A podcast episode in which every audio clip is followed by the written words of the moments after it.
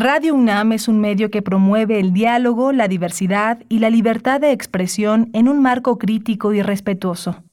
Los comentarios expresados a lo largo de su programación reflejan la opinión de quien los emite, mas no de la radiodifusora.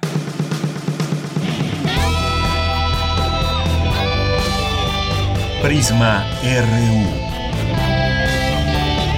Relatamos al mundo.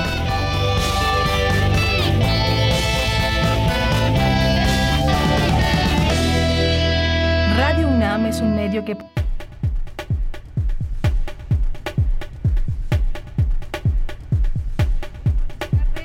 Gracias por acompañarnos en este viernes 24 de abril del año 2020.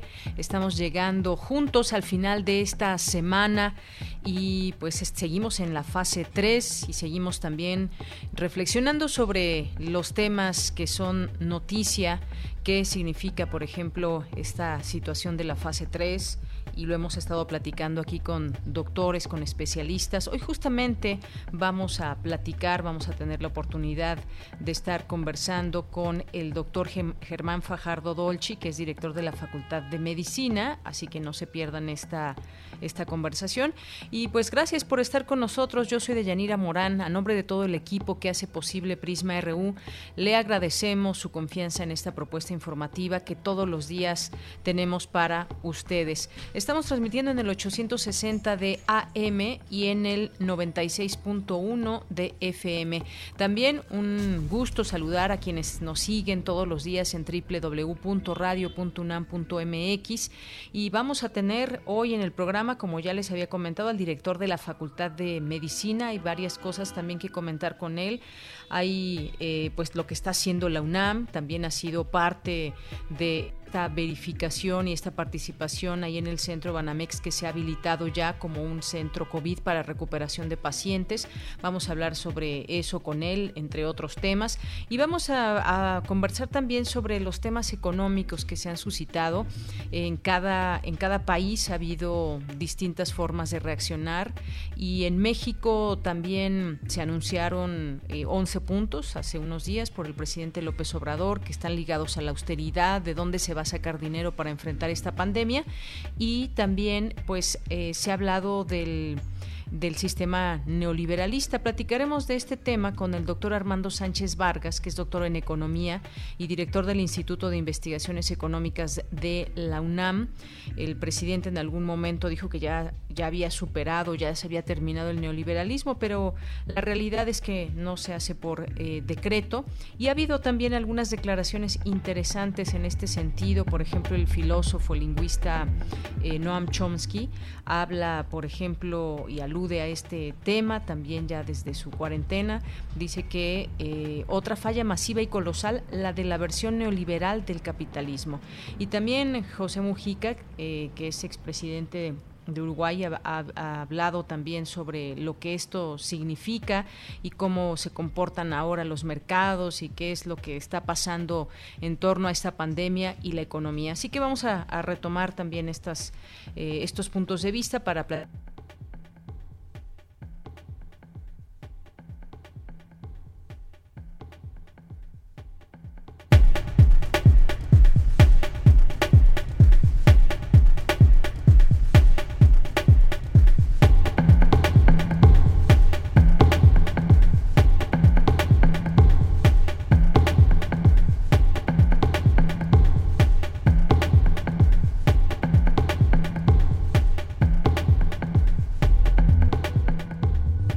retomaremos estos temas para platicar con el doctor Armando Sánchez Vargas y posteriormente también tendremos pues nuestras secciones del día de hoy, Refractario RU, para platicar con, eh, con el maestro Javier Contreras sobre los temas que han sido noticia a lo largo de esta semana. Tenemos Melomanía RU con Dulce Wet, tenemos Cultura con Tamara, tenemos información internacional para pues seguir platicando con ustedes sobre estos temas y Decía, estamos en fase 3, sin embargo se siguen viendo en las calles, eh, no en todas quizás las colonias o alcaldías por igual, pero hay, hay gente aún en la calle, algunos eh, tianguis se ve que la gente acude y gente que parecería ser, que mucha de ella que está trabajando y lo hace por necesidad, pero parecería también que hay mucha gente que simplemente no está atendiendo al llamado de quedarse en casa. Así que bueno, pues estaremos platicando de esto y más. Recuerden nuestras redes sociales arroba PrismaRU en Twitter, PrismaRU en Facebook, es la forma en que nos comunicamos con ustedes. Desde aquí, relatamos al mundo. Relatamos al mundo. Relatamos al mundo.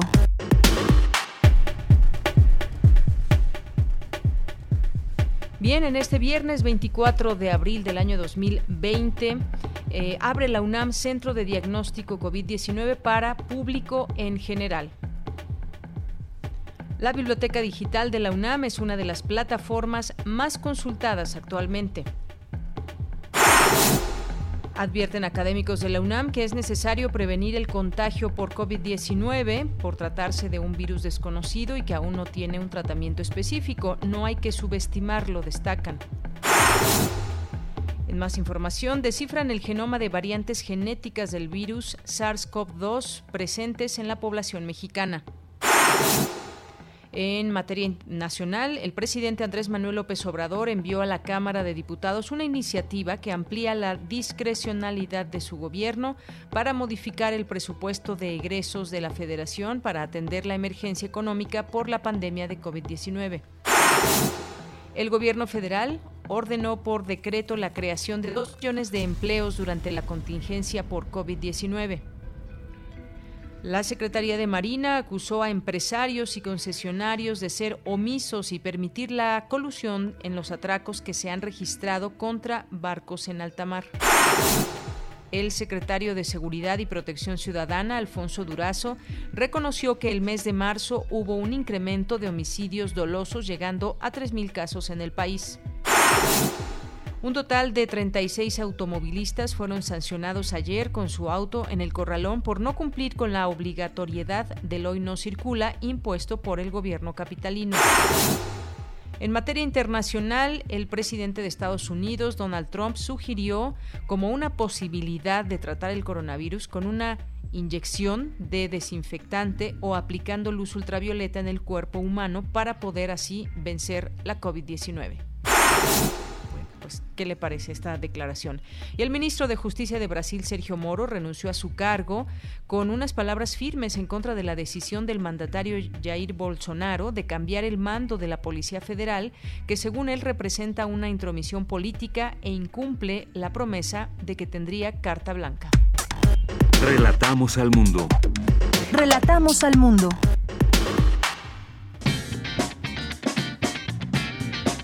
Hoy en la UNAM, ¿Qué hacer y a dónde ir? No te puedes perder el documental El Gran Acuífero en de investigador buzos, guiados por el arqueólogo mexicano y explorador Guillermo de Anda, nos llevan al mundo subterráneo de la península de Yucatán. Conoce las cuevas y cenotes que resguardan los restos arqueológicos que yacen en las entrañas de la Tierra y que preservan la historia del mundo maya. No te pierdas este fascinante documental y sintoniza hoy la señal de TV UNAM por el canal 20.1 de televisión abierta en punto de las 21 horas.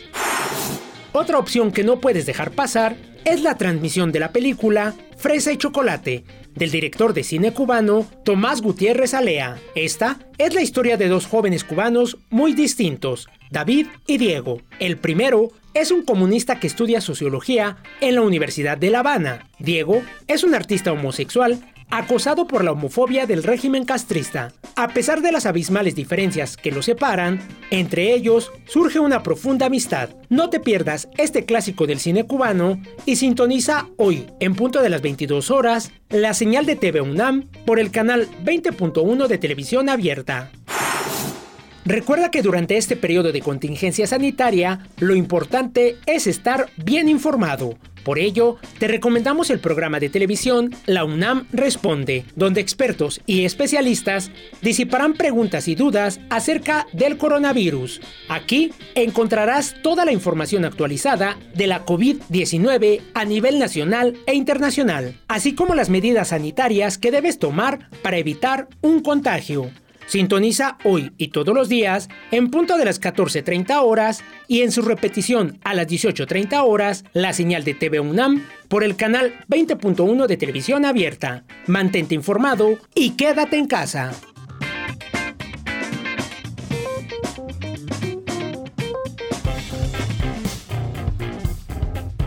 Campus RU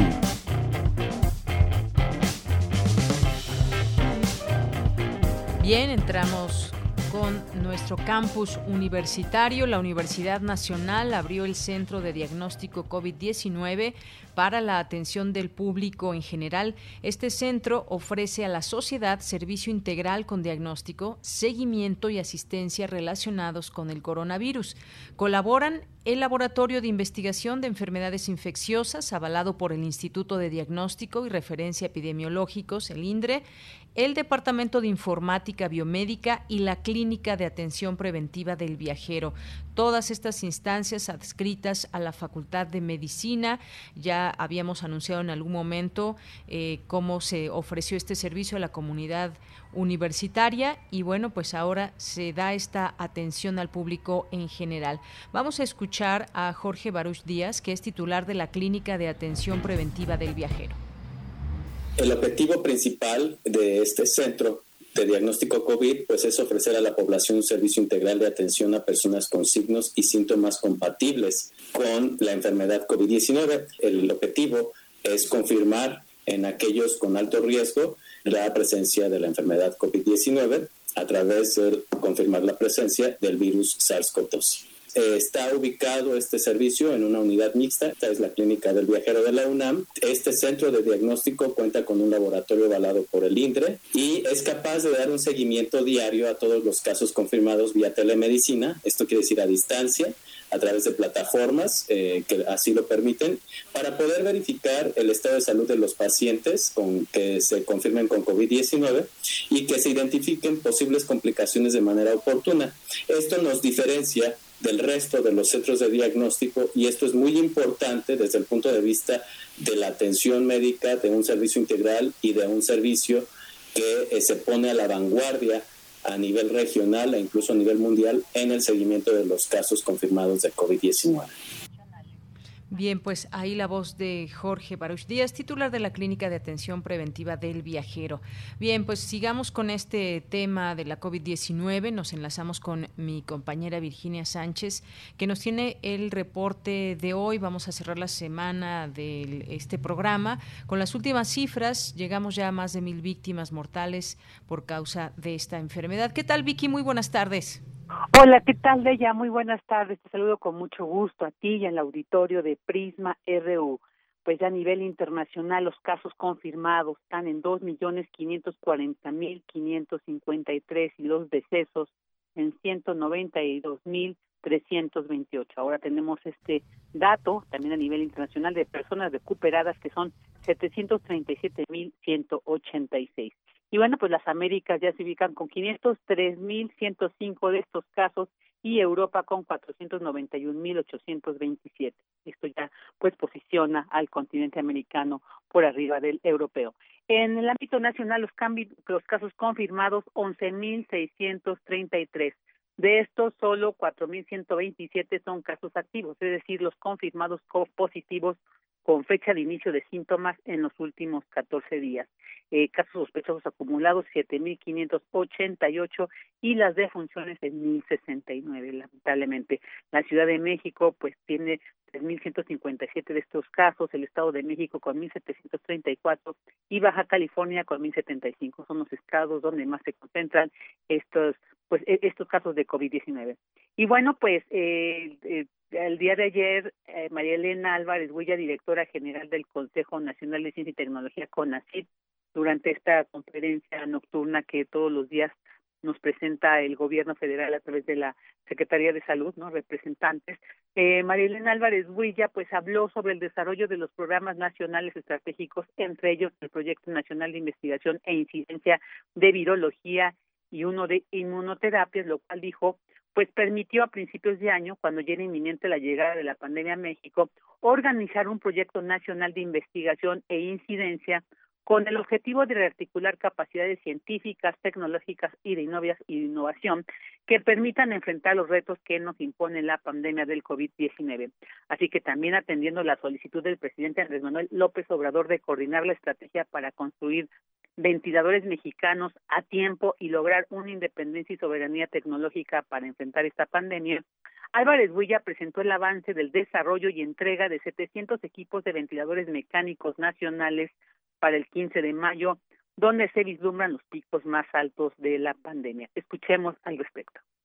Las características de estos ventiladores mecánicos que en otros países se han asociado a la posibilidad de salvar vidas, sobre todo de enfermos críticos, aunque como lo ha insistido una y otra vez el subsecretario, el doctor Hugo López Gatel, lo prioritario es prevenir, es impedir que lleguen personas a los hospitales y mucho más personas graves, tanto que necesiten estos ventiladores. Pero con el afán de tenerlos listos en caso de que sean necesarios, se designó por los expertos médicos intensivistas que tendrían que ser ventiladores mecánicos invasivos de tecnología, este es el reto, 100% mexicana, económicos, más económicos que los que se pueden comprar en el extranjero y sobre todo en una época de alta demanda de estos equipos y equipos con una alta calidad y seguridad biomédica. Asimismo, se refirió a las metas que se han cumplido hasta el momento de este proyecto nacional de investigación e incidencia. Escuchemos de su voz. Las metas que están prácticamente pues cubiertas es la producción de estos ventiladores invasivos en México sin fines de lucro para hacer frente a las necesidades adicionales que tiene el país en complemento a los ya adquiridos, la producción acelerada para esta emergencia en las primeras semanas, en particular la segunda semana de mayo, altos estándares en seguridad biomédica y en calidad de ingeniería y esta articulación de capacidades nacionales entre el gobierno, centros de investigación e industria solidaria para demostrar la posibilidad de ir generando esta soberanía tecnológica en este nuevo régimen. Y finalmente señaló pues que el desarrollo científico es imprescindible en nuestro país, pero la inversión en él es insuficiente y informó que el sector privado en México, por ejemplo, aporta únicamente el 18% al desarrollo tecnológico. Por ello, dijo la necesidad de un régimen político donde los recursos científicos, tecnológicos y de innovación pues se canalicen para aportar el conocimiento universal desde nuestro país y así resolver problemas urgentes pues como lo que estamos viviendo de salud a favor del bienestar social y del medio ambiente. Por su parte, esta mañana el presidente Andrés Manuel López Obrador envió el pésame a quienes han sufrido en casa la enfermedad o pérdida de un familiar por esta pandemia. Señaló que son se trata de personas, no de números, no de números. Entonces ahí se solidarizó con las familias y también anunció que después de superar la pandemia, pues se lanzará una campaña de orientación nutricional para atender aquellas enfermedades como obesidad, hipertensión y diabetes que tienen que ver mucho con la mala alimentación y que, bueno, en este caso son estas comorbilidades que se ven más afectadas por el COVID-19 y también dijo, pues no es la escasa alimentación, a veces es la abundancia de alimentos dañinos. Entonces, bueno, ya después de esto es, será muy necesaria e importante esta campaña de orientación nutricional. De ella, este es mi reporte. Vicky, muchísimas gracias. Y pues sí, deberíamos de replantear nuestra forma de vida, quizás ligada a la alimentación, porque esto sin duda eh, nos ha convertido en uno de los países con problemas de diabetes y obesidad más altos de todo el mundo. Muchas gracias, Vicky, por la información. A ti, de ya, un abrazo, buenas tardes. Un abrazo también para ti mi compañera Virginia Sánchez Vicky. Vamos ahora con Cindy Pérez Ramírez. Descifran el genoma de variantes genéticas del virus SARS-CoV-2 presentes en la población mexicana. Adelante, Cindy. Auditorio de Prisma RU de Yanira, es un gusto saludarlos. Muy buenas tardes. Como parte de los proyectos impulsados por el Grupo de Trabajo de la Secretaría de Salud, se integró un equipo de científicos para caracterizar la secuencia del genoma de los variantes del virus SARS-CoV-2 que circulan en nuestro país. Este equipo está integrado por personal de investigación y especialistas del Instituto de Diagnóstico y Referencia Epidemiológicos, el Instituto Nacional de Enfermedades Respiratorias, el Instituto Mexicano del Seguro Social, el Instituto Nacional de Ciencias Médicas y Nutrición y la UNAM, así como de connacionales trabajando en la Universidad de Oxford. Como una aproximación inicial, recientemente se concluyó el análisis del genoma completo de 17 virus. Se analizaron 10 casos de introducción del virus al país, tomando en cuenta el historial de viaje de los pacientes, junto con el análisis genético de los virus, fue posible determinar y corroborar que la mayor parte de dichas introducciones vienen de diferentes regiones de Europa. Se encontró evidencia de que la transmisión local entre personas que viajaron al extranjero y personas que residen en la misma zona en México ocurrió posiblemente desde la segunda semana de marzo. Las secuencias de los genomas obtenidos muestran una alta conservación en relación a la primera cepa del virus SARS-CoV-2 caracterizada en Wuhan, China. Los cambios identificados en los genomas definen la circulación en el país de dos de los tres genotipos reportados hasta ahora, el linaje A también llamado G, y el linaje B, también llamado S. Por lo anterior, el grupo de especialistas considera que es muy importante continuar vigilando la evolución del genoma del virus para detectar mutaciones que pudieran asociarse a cambios en su comportamiento biológico, niveles de contagio, virulencia, estabilidad, a la aparición de variantes resistentes a fármacos y variantes que disminuyan la eficacia de las vacunas, una vez que estas medidas de prevención y tratamiento hayan sido aprobadas y se apliquen. Es fundamental mantener la vigilancia epidemiológica y genómica del virus en nuestro país para identificar variantes que puedan circular de manera predominante en México al adaptarse a ciertas características ambientales, así como a determinantes genéticos y epidemiológicos de la población mexicana. Este es el reporte. Muy buenas tardes. Gracias, Cindy. Muy buenas tardes. Relatamos al mundo. Relatamos al mundo. Porque tu opinión es importante, síguenos en nuestras redes sociales, en Facebook como Prisma RU y en Twitter como arroba PrismaRU. Bien, continuamos y ya está en la línea telefónica. Le agradezco mucho. Nos tome esta llamada al doctor Germán Fajardo Dolci, que es director de la Facultad de Economía. Doctor, bienvenido a este espacio de Prisma RU de Radio UNAM. Muy buenas tardes. Hola, ¿cómo estás? Gusto saludarte. Oye, nada más es de la Facultad de Medicina, no de, no de Economía. De Se va a enojar, Eduardo. Por supuesto. Por supuesto, de medicina me, me, equivoqué. Pensé que había dicho medicina, por supuesto, porque después vamos con economía. Pero esa será un segundo tema y una segunda entrevista. Doctor, pues qué gusto estar con usted aquí platicando en esta eh, emisora universitaria, porque pues mucho se está haciendo desde la UNAM frente a esta pandemia. Y estaba yo viendo aquí las distintas informaciones, una de ellas que salió hace apenas unos minutos, que prácticamente dice la Facultad de Medicina estará a cargo de la, local, la logística del hospital, de esta eh, pues centro Banamex que se adecuó y donde justamente la Facultad de Medicina ha estado pendiente y atento de todo esto. Me gustaría que nos platicara un poco de esto, cuál es la capacidad médica de este centro habilitado, hasta donde tengo entendido, para la recuperación de enfermos de COVID-19. Así es, con todo gusto. Eh, ahora te cuento, te cuento un poco. El, históricamente, ¿no? México, México tiene no solo la ciudad, sino el país, un rezago en, capacidad hospitalaria, en camas de, hospitales.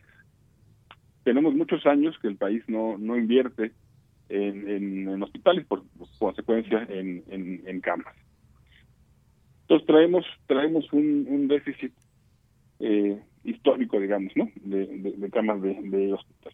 Ante esta ante esta situación, el y ante la pandemia que estamos que estamos enfrentando un grupo de empresarios ¿no? comandados por la fundación SNIM por la fundación CIE en conjunto con la Universidad Nacional a través de la facultad nos dimos a la tarea de, valorar la posibilidad de tener un, un hospital que ayude a la atención a la atención médica de pacientes eh, con COVID a, los pacientes que sufren de la enfermedad por, por coronavirus.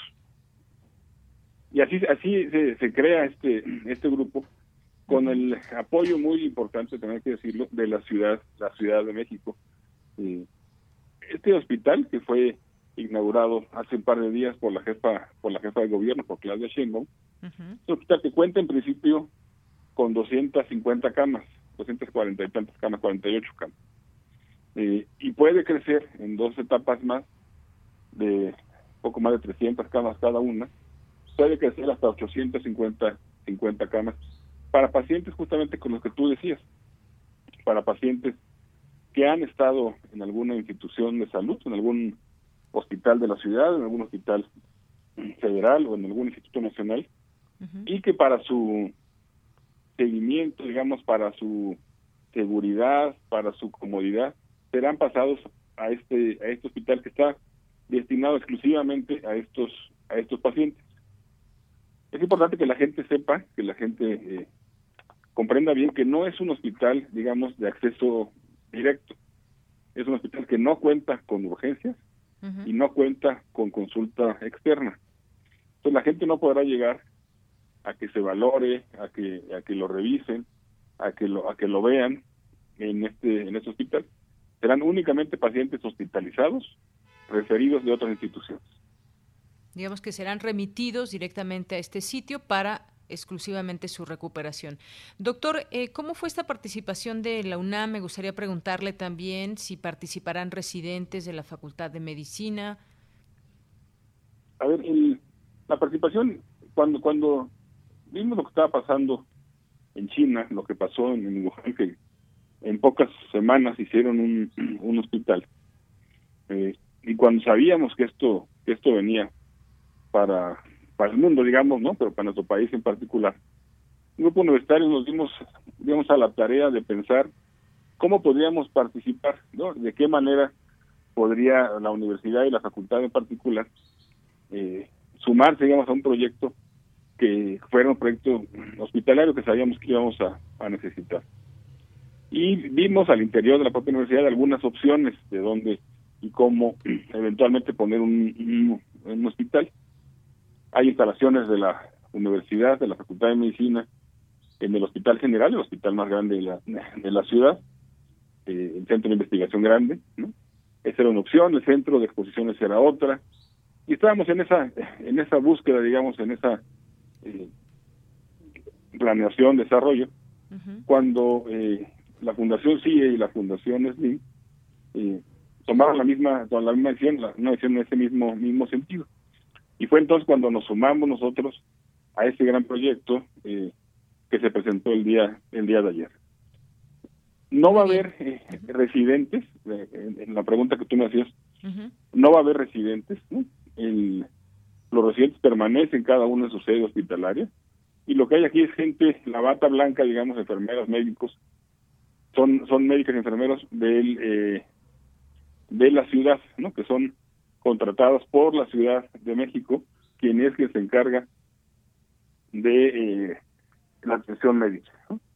Entonces no hay residentes nuestros, sí hay una cantidad muy importante ¿no? de egresados nuestros, tanto especialistas como médicos generales. Muy bien. Doctor, también le quiero preguntar acerca de, pues, la, como sabemos, la UNAM abrió el Centro de Diagnóstico COVID para atención del público en general. En algún momento se había hecho para la comunidad universitaria. Me gustaría que nos platicara un poco de esto, cómo ha ido funcionando, eh, cómo ha sido pues eh, la atención más o menos a cuántas personas y ahora pues es una muy buena noticia que se abra al público general. Es un proyecto que, ha liderado el propio el propio rector, desde un inicio la participación de la universidad en diferentes aspectos de la de la pandemia, incluyendo, por supuesto, el, diagnóstico, el, hacer las pruebas al interior de la propia de la propia universidad. Y bueno, sí, en, días pasados nos dimos a la tarea en la Facultad de Medicina de tener nuestro propio centro de diagnóstico. Y uno de los sitios, digamos, que pensamos que era más adecuado, era justamente el, el aeropuerto de la Internacional de la Ciudad de México. ¿no? Tenemos eh, desde hace varios años, la facultad cuenta en el aeropuerto con una unidad mixta que le llamamos, con una unidad de atención a, viajeros para diferentes vacunas, cuando llegan o cuando o cuando se van, eh, recomendaciones generales. Y como esta fue una enfermedad, digamos, que nos llegó del exterior, pensamos que era una buena eh, oportunidad tenerlo ahí ahí mismo en el en el aeropuerto. Así que está a disposición de, la gente que así lo, lo requiera. Ahí está la página para que puedan entrar a ella quien, quien así lo, lo considere, cree que lo necesita, con los pasos que hay que seguir, con lo que hay que hacer para poder eh, realizarse la prueba en las instalaciones de la Facultad de Medicina en el Aeropuerto Internacional. Muy bien, esa también es, por supuesto, una buena noticia. Eh, este centro que ofrece a la sociedad este servicio, que es un servicio integral con diagnóstico, seguimiento y asistencia. Eso es algo importante que mencionar, doctor. Sí, bueno, dentro de esta visión, digamos, general, ¿no? Que se tiene, o eh, panorámica de la de la enfermedad, el, lo que pensamos que la gente debe tener es eh, información.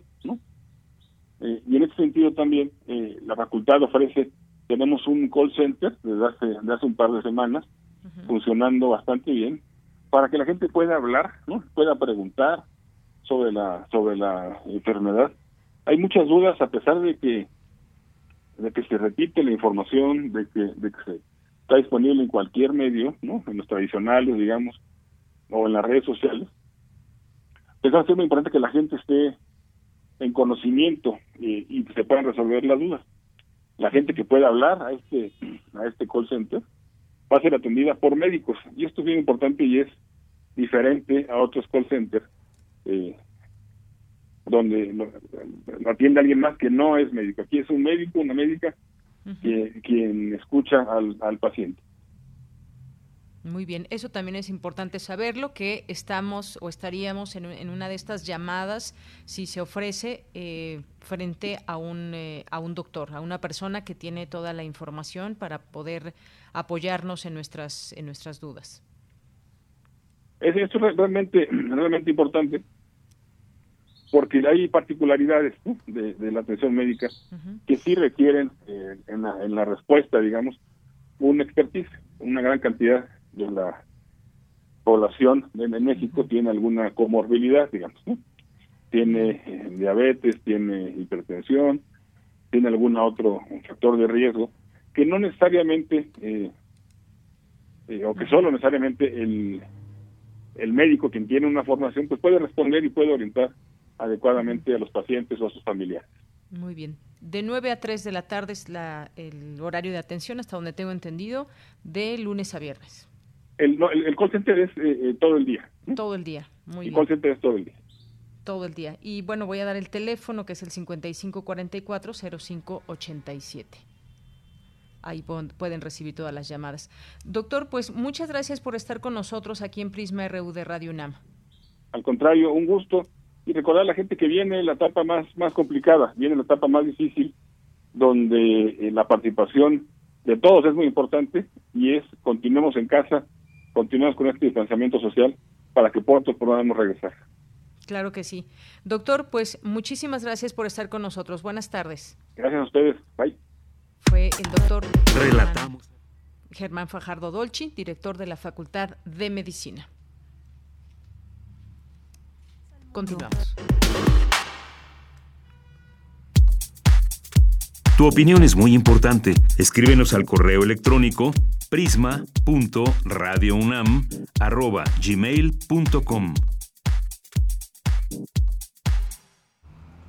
Bien, continuamos. Muchas gracias por estar aquí con nosotros en Prisma RU. Bueno, pues vamos a ahora hablar, ahora sí, de economía y estos temas eh, ligados que hay en todo el mundo, la globalización y demás. Vamos a escuchar antes estas palabras del expresidente de Uruguay, José Mujica, que también ha dado algunas declaraciones, algunos medios sobre lo que está sucediendo. Vamos a escuchar este audio donde habla de la forma del mercado, cómo puede cambiar o no. Por ahí también se refiere a que se sigue acumulando y acumulando dinero. Vamos mejor a escucharlo. Adelante.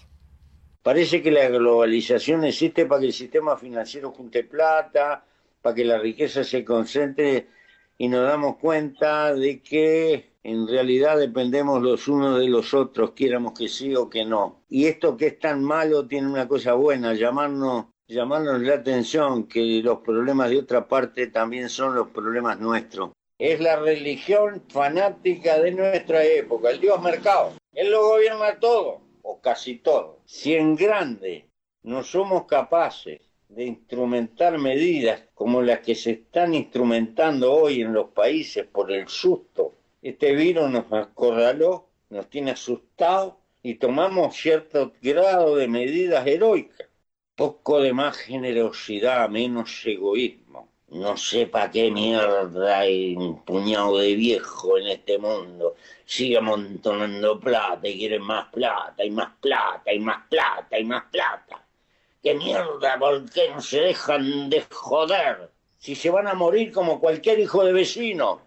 Mientras tengas causa para vivir y para luchar, no tienes tiempo para estar desencantado o que te coma la tristeza. Estás como huyendo de la muerte. Al final la muerte está, es inevitable. Pero como decía Tirso, cuando pienso que me voy a morir, tiendo la capa y me acuesto a dormir. Vivir, vivir y luchar por vivir, afirmar la vida frente a la muerte. Pepe Mujica, ex eh, eh, presidente de Uruguay. Pues interesante todo esto que dice, más solidaridad y menos acumulación de plata. ¿Para qué, para qué se acumula tanto y tanto dinero? Reflexionabas al final, al final nos vamos a ir sin nada, pero esa es justamente una visión que quizás se puede recoger de un sistema capitalista desbordado, un sistema neoliberalista y justamente pues vamos a hablar de este tema con el doctor Armando Sánchez Vargas, que es doctor en economía, director del Instituto de Investigaciones Económicas de la UNAM. Eh, ¿Cómo está, doctor? Bienvenido a este espacio. Muy buenas tardes. Muy buenas tardes, muchas gracias por la invitación. Buen día a todo tu auditorio. Muchas gracias, doctor. Pues estábamos eh, introduciendo el tema sobre el neoliberalismo y esta forma que se ha tenido o se ha llevado en México desde hace ya varios años, hacia dónde nos lleva, ya se acabó el neoliberalismo, no se ha acabado, al respecto se ha referido en algún momento el presidente de México, López Obrador. ¿Qué nos puede decir sobre, sobre este tema en particular, doctor? Sí, bueno, el, liberalismo económico, que muchos le llaman neoliberalismo, eh, implica que el mercado eh, se encarga, ¿verdad?, de asignar los recursos eh, de manera que, digamos, haya beneficios para los este, actores sociales, ¿no? Sin embargo, este, hemos visto que tres décadas de liberalismo, de neoliberalismo en nuestro país eh, han generado eh, riqueza, pero han generado una desigualdad en la distribución del ingreso, una pobreza rampante y una gran cantidad este, de gente excluida del sistema. La gente no puede gozar de varios derechos que serían humanos y sociales.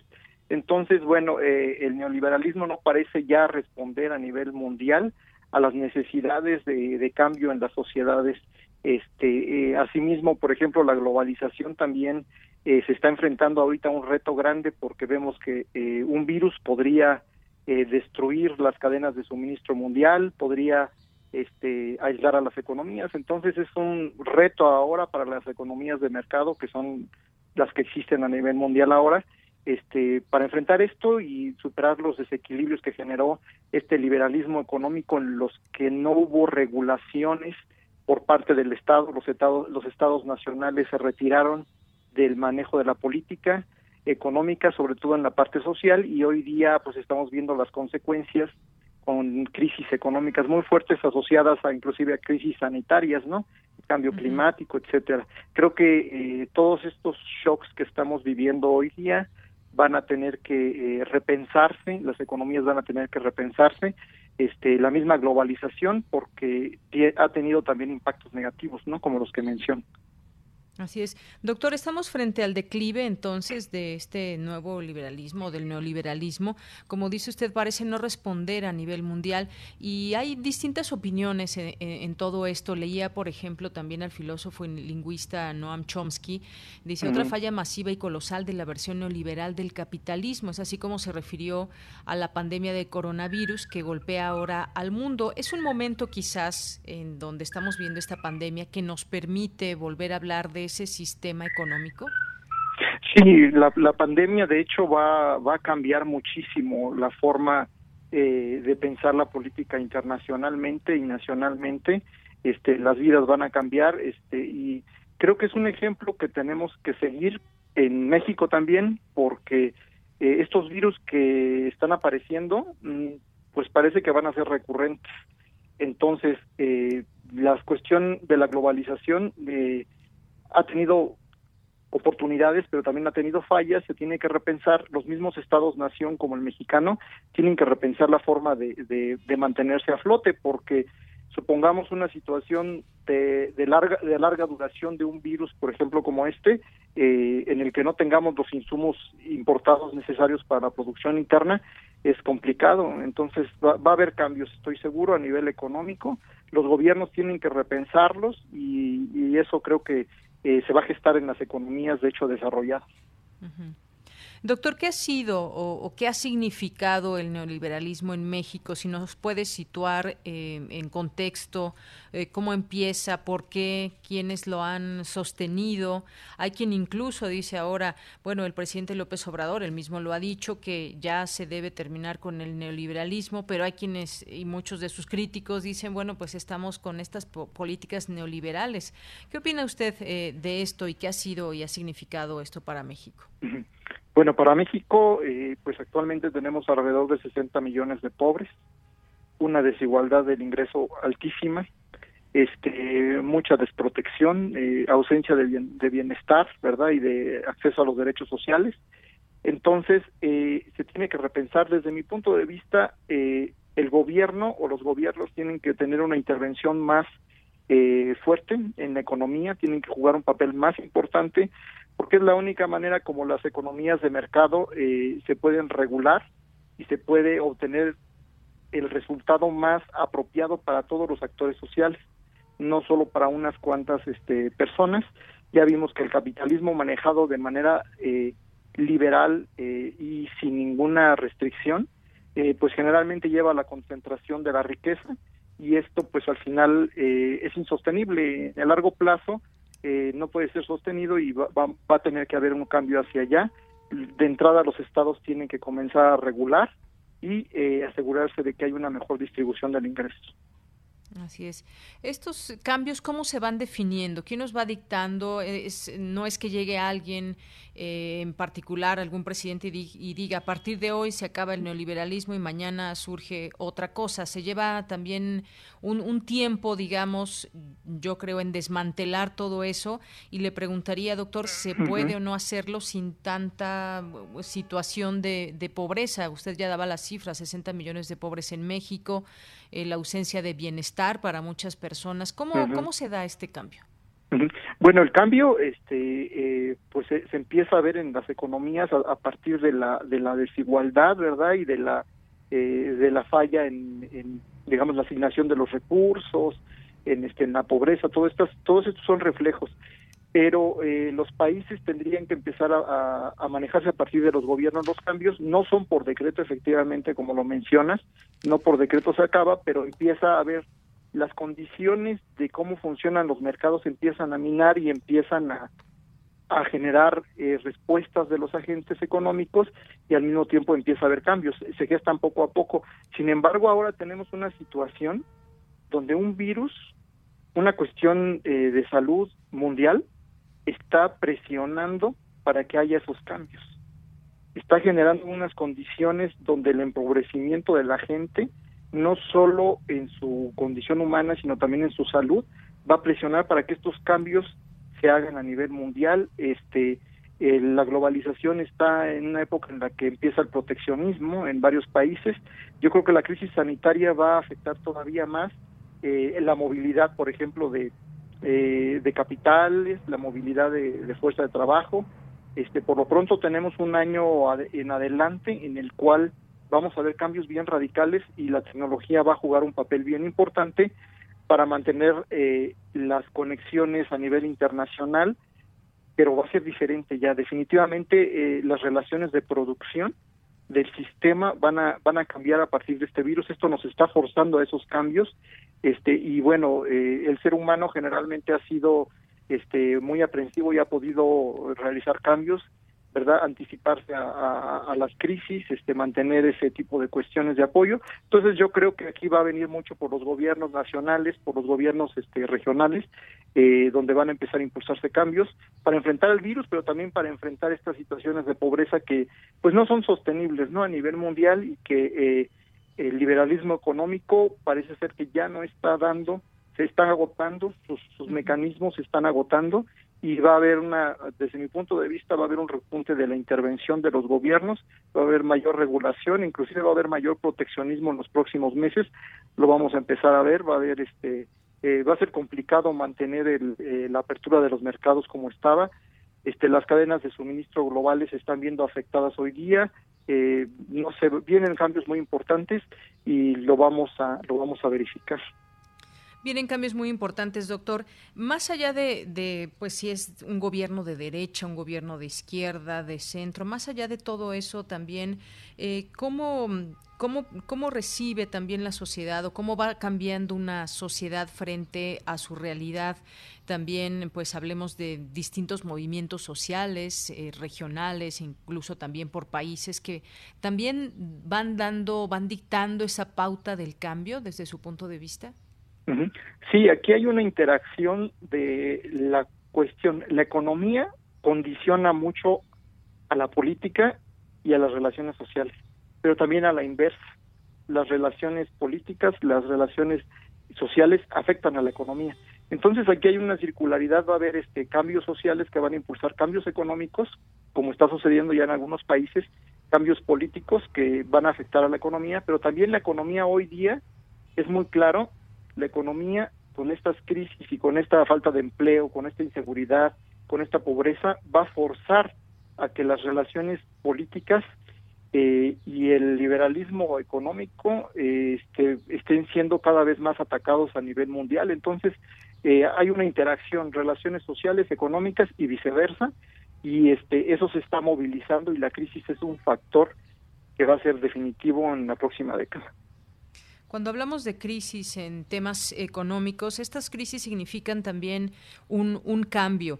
Este cambio donde usted menciona ya está desgastado eh, el neoliberalismo. Eh, ¿cómo, ¿Cómo es ese proceso? ¿Cuánto tiempo tarda? ¿Cómo va a ser esta o hacia dónde vamos a mirar en estas formas nuevas de, de mercado? ¿Será también doloroso socialmente hablando? Sí, de hecho los cambios van a ser inmediatos. Mientras no haya una vacuna o una cura para la para este virus, que ellos pensamos, según lo dicen los científicos, es un año más o menos en el que no tiene que haber cambios muy fuertes. Entonces sí va a ser efectivamente doloroso, mucho desempleo, este, mucha mortalidad, ¿verdad? Además también hay que tener en cuenta que las relaciones económicas o la falta de empleo genera eh, problemas de salud y los problemas de salud, gente malnutrida, este, es más vulnerable a la a las a estas crisis sanitarias. Entonces, al final del día esperan tiempos muy muy muy complicados, este y eh, aquí va a depender de cómo eh, los gobiernos nacionales eh, manejan internamente su política económica y social para que sea menos doloroso.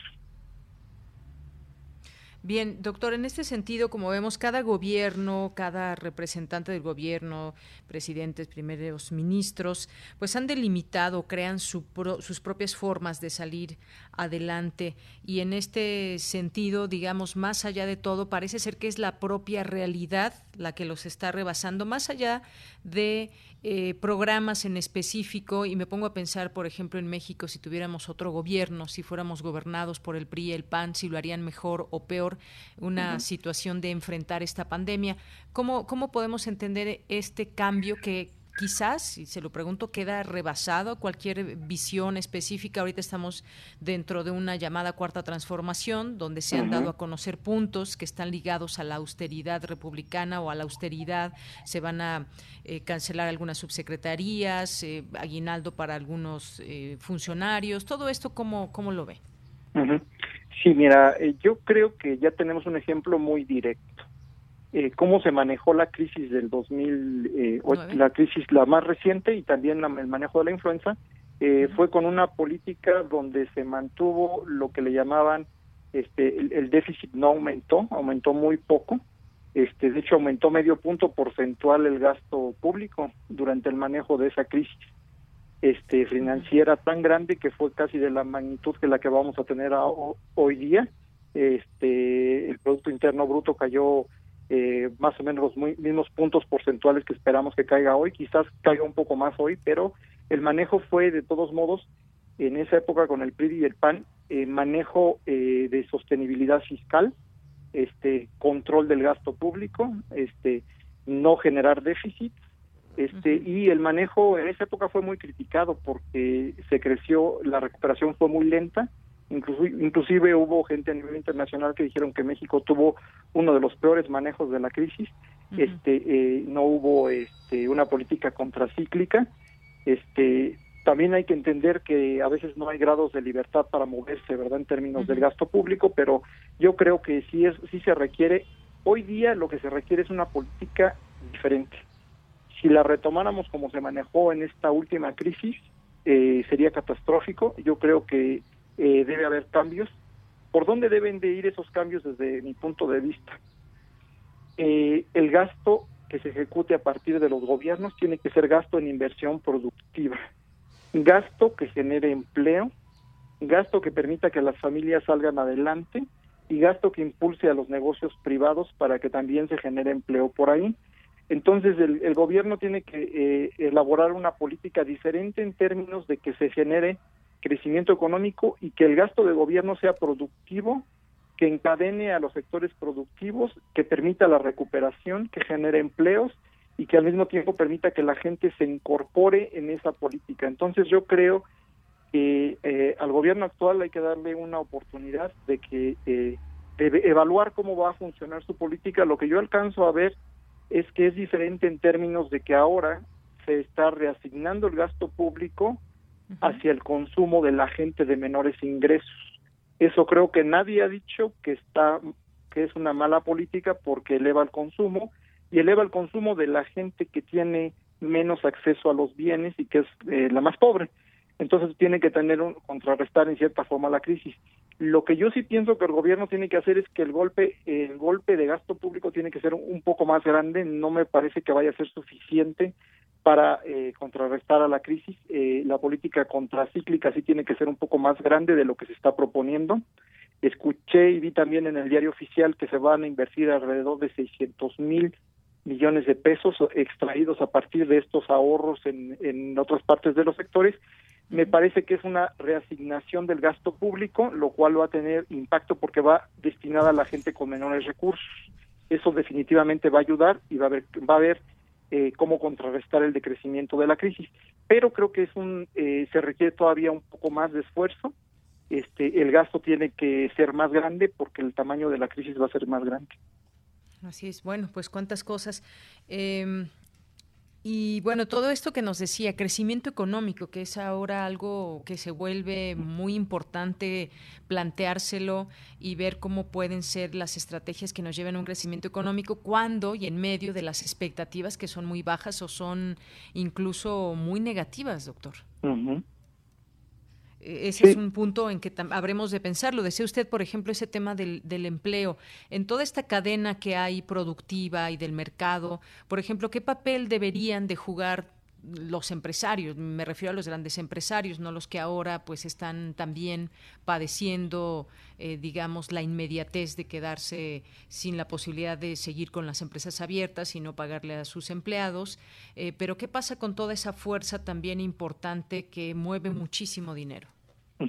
Sí, yo creo que este, eh, los empresarios de manera muy lógica responden a los incentivos, ¿no? Entonces, el gobierno debe de generar gasto interno, ¿verdad?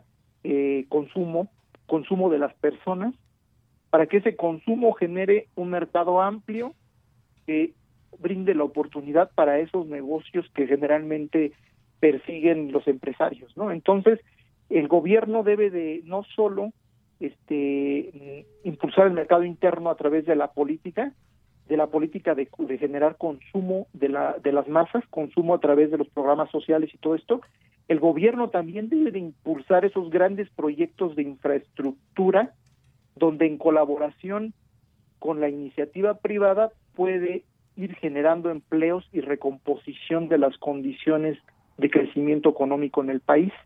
Entonces yo por mi parte no veo mal que haya eh, grandes proyectos de infraestructura, los cuales se olvidaron en las últimas tres décadas, donde el gobierno de la mano, junto con los empresarios, sus grandes capitales, impulsen esos proyectos que va a necesitar el país en la próxima década. Por ejemplo, son proyectos que van este, desde la parte de salud, que ya vimos que es muy necesario el gasto en infraestructura en salud, hasta los grandes proyectos en comunicaciones y transportes, que hoy día van a ser bien importantes por, porque va a haber desconexión internacional, ¿verdad?, en cadenas de suministros. Entonces, el contar con proyectos, por ejemplo, estaba pensando en el transísmico, ¿verdad?, que va a conectar eh, los dos golfos y nos conectaría con la economía norteamericana, son importantísimos hoy día. El tren Maya, que generaría cadenas de suministros regionales, los grandes proyectos de infraestructura productiva generan empleo pero, y ingresos para las familias, pero al mismo tiempo generan este, eh, posibilidades de que seamos más productivos, que la economía mexicana eleve su productividad y que de manera este, eh, en colaboración con el sector privado se impulse ese tipo de, de proyectos sería muy bueno. Ojalá que pueda haber colaboración público-privada pero en este caso vemos que los gobiernos, no solo en México, sino en otros países, y va a suceder, van a tener que tomar el liderazgo, la conducción económica si quieren que haya una recuperación en el contexto de estos grandes este, problemas sanitarios mundiales.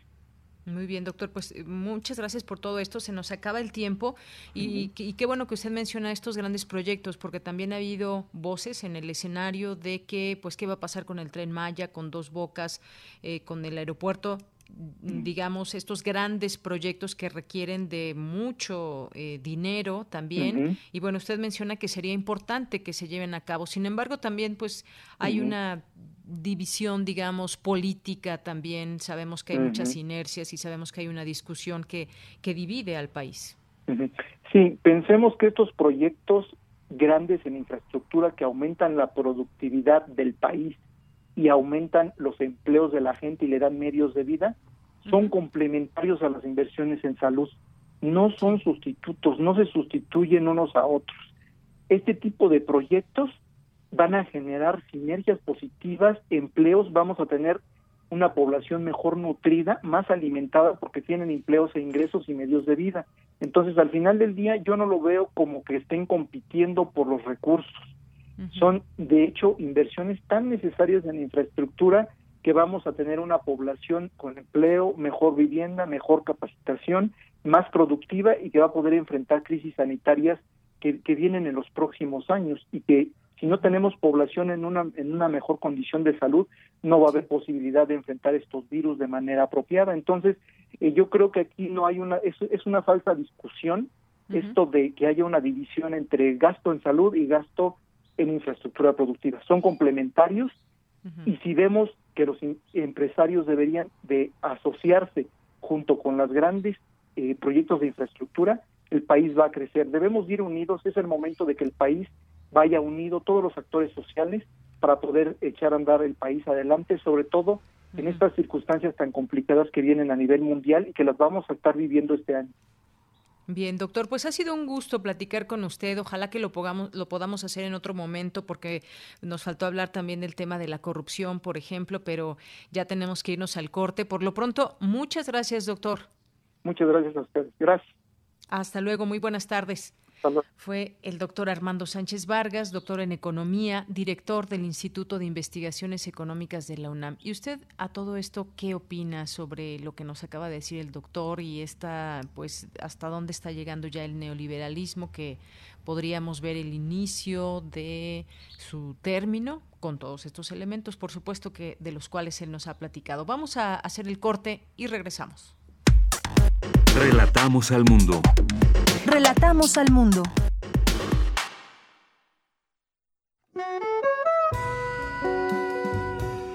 El jazz.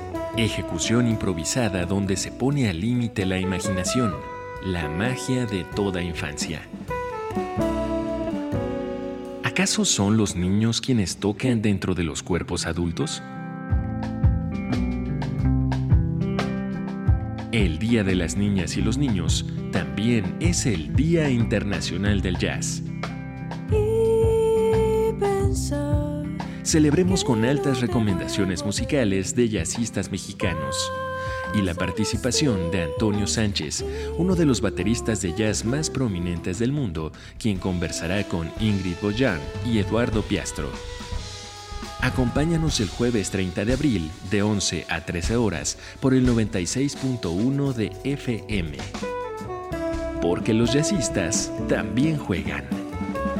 Radio UNAM, Experiencia Sonora.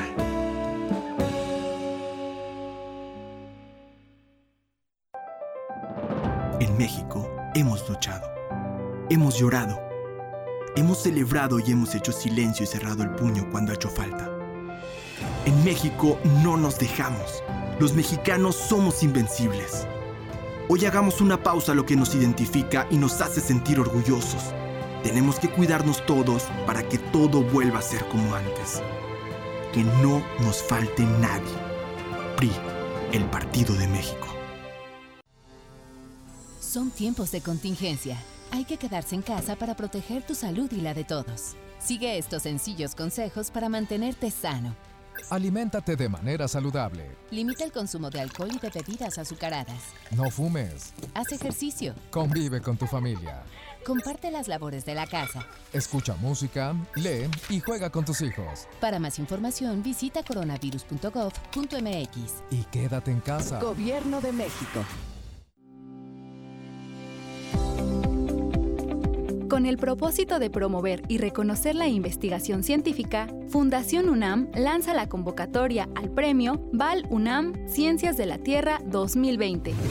Podrán participar aquellos alumnos que hayan obtenido su título profesional o grado académico en la UNAM durante 2019, cuyo trabajo aborde temas relacionados a geología, minería, petróleo y química metalúrgica se premiarán las tres mejores investigaciones en las categorías de licenciatura, maestría y doctorado. La fecha límite de inscripción es el 7 de agosto de 2020. Consulta las bases en www.fundacionunam.org.mx o al teléfono 53400 910. Relatamos al mundo. Mañana en la UNAM, ¿qué hacer y a dónde ir? La Filmoteca de la UNAM te invita a visitar su sitio web, donde podrás encontrar diversas opciones de consulta, como su archivo vivo, que trata de una muestra de imágenes de la memoria audiovisual de nuestro país. A partir de estos segmentos rescatados y preservados por la Filmoteca, podrás acercarte a momentos de la vida nacional reflejados en la arquitectura, la moda, la cultura y la representación de una parte de nuestra realidad histórica. Visita el sitio www.filmoteca.unam.mx. ¿Te gustaría aprender a escribir un cuento? Libros UNAM te ayuda a lograrlo. En su canal de YouTube podrás encontrar el taller para empezar a escribir un cuento, a cargo del escritor mexicano Alberto Chimal. En este espacio virtual, los participantes aprenderán los elementos de la escritura de cuento. Además, podrán desarrollar ejercicios y descubrir cómo escribir sus propias historias. Recuerda, ingresa al canal de YouTube de Libros UNAM y aprende a escribir un cuento. Para este periodo de cuarentena y distanciamiento social, también hay opciones para los niños. El Museo Universitario Arte Contemporáneo lanza su programa en línea MUAC Niños, con una oferta educativa a distancia que consiste en una serie de tutoriales de talleres de arte contemporáneo para públicos infantiles, sugerencias de otros museos de arte alrededor del mundo, así como una dinámica participativa para imaginar y conformar colectivamente un museo virtual. Ingresa al sitio oficial del Museo Universitario Arte Contemporáneo en www.muac.unam.mx. Disfruta de este material con los más pequeños y quédate en casa. Para Prisma RU, Daniel Olivares Aranda.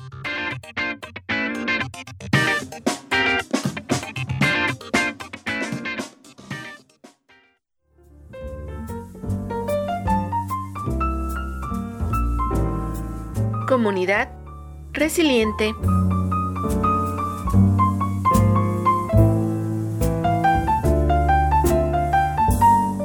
Debemos contemplar que los contextos donde puede reproducirse la resiliencia se encuentran bajo constante transformación.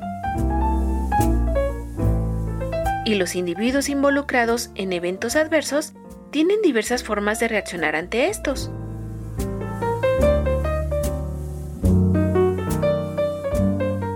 Por ello, es preciso mirar el problema de forma realista, sin disminuirlo y sin aumentarlo.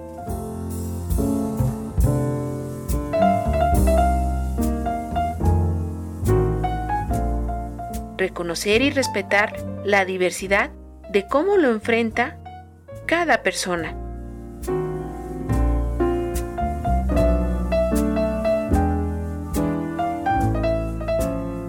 Y recuerda, en cada espacio donde exista vida, hay posibilidades de ser resiliente.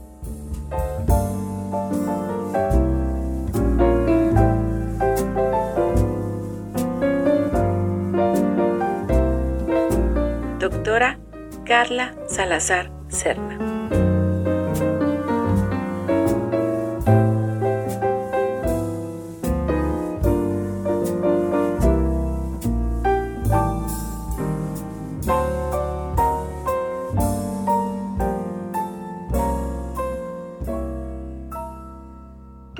Estamos en nuestra segunda hora de Prisma RU.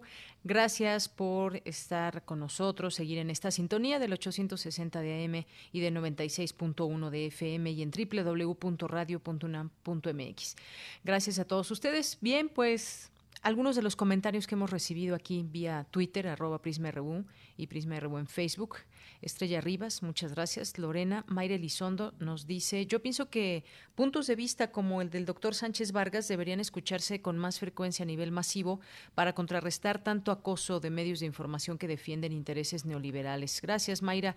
Pues a mí me pareció muy interesante esta eh, manera en que nos puso en contexto el doctor lo que está sucediendo y lo que está pasando y cómo se está enfrentando, sobre todo en México, esta situación de la pandemia. Muchas gracias por el comentario y ojalá que tengamos oportunidad de seguir platicando con él en otro momento. Se nos quedaron por ahí algunos temas, pese a que sí nos llevamos ahí nuestro tiempo con, eh, con esta entrevista. Gracias. Abimael Hernández también, siempre muchos saludos.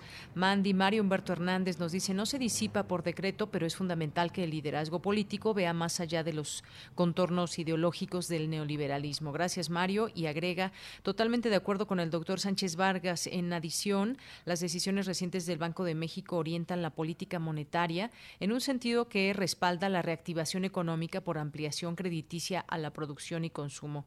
Gracias, Mario. César Soto nos dice los recursos monetarios liberados por el Banco de México a banca privada, el 6% de tasa de interés. Los bancos deben agilizar plazos y términos de crédito y tasa de interés para los clientes, proteger pymes y microempresas. Gracias. Armando Cruz nos dice los empresarios han invertido lo que prometieron, son solidarios con el país. Buena pregunta, Armando. Se hizo un llamado eh, para que mantuvieran también sus nóminas, los que pueden hacerlo, lo han hecho, han actuado a favor del país y de sus trabajadores. Eh, más 52 frenos dice, creo que estamos en medio de un sistema económico que aún no muere, el neoliberalismo, y otro que aún no nace, nacionalismo económico con mercado regulado. Lo cierto es que el capital no tiene ideología y sí, para sobrevivir necesita ser nacionalista. Lo será. Gracias, Prisma Rebu. Gracias, más 52 Efren. Carlos Río Soto también. Mario Humberto nos dice un texto breve y sencillo, pero profundo para entender las implicaciones del neoliberalismo. Es el libro de Tony Hood, eh, cuyo título es muy sugerente, algo mamal. Saludos. Gracias. Y Armando también nos dice, en opinión del doctor, las medidas de este gobierno están encaminadas a mejorar las condiciones de vida de los mexicanos. Bueno, pues será algo que seguiremos discutiendo. Armando deja entrever que son necesarios proyectos como los que se han anunciado. Y bueno, pues esto esto está en marcha y lo seguiremos analizando. Eh, Fremel también, Montserrat eh, Montessori, El Sarco también, muchas gracias. Dice que, eh, bueno, no entendí aquí su mensaje, pero muchas gracias. Ese Trump, se refiere a Donald Trump, le está haciendo competencia al peje y sus medallitas. Bueno, gracias por el comentario. Jean-François Charrier, Mario Navarrete, presente con su voz sin audio en la frecuencia de Radio UNAM, escuchamos de lunes a viernes. Gracias, dice el programa Prisma con Tamara en la voz de Deyanira, unos en control remoto y desde Adolfo Prieto. Gracias por su valioso esfuerzo, compañeros preparando.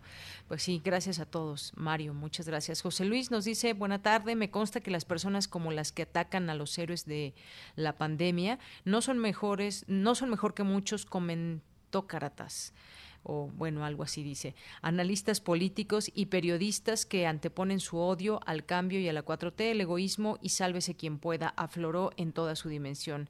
Gracias por el comentario. Román Hernández nos dice, excelente tarde, tengan todos en espera de la mejor información, guardaditos como sería ideal para todos. Bueno, pues muchísimas gracias, gracias por estar ahí con nosotros, lo seguimos leyendo y por lo pronto nos vamos ya al eh, con Dulce García. Advierten académicos de la UNAM que es necesario prevenir el contagio por COVID-19 por tratarse de un virus desconocido y que aún no tiene un tratamiento específico. No hay que subestimarlo, destacan. Adelante, Dulce.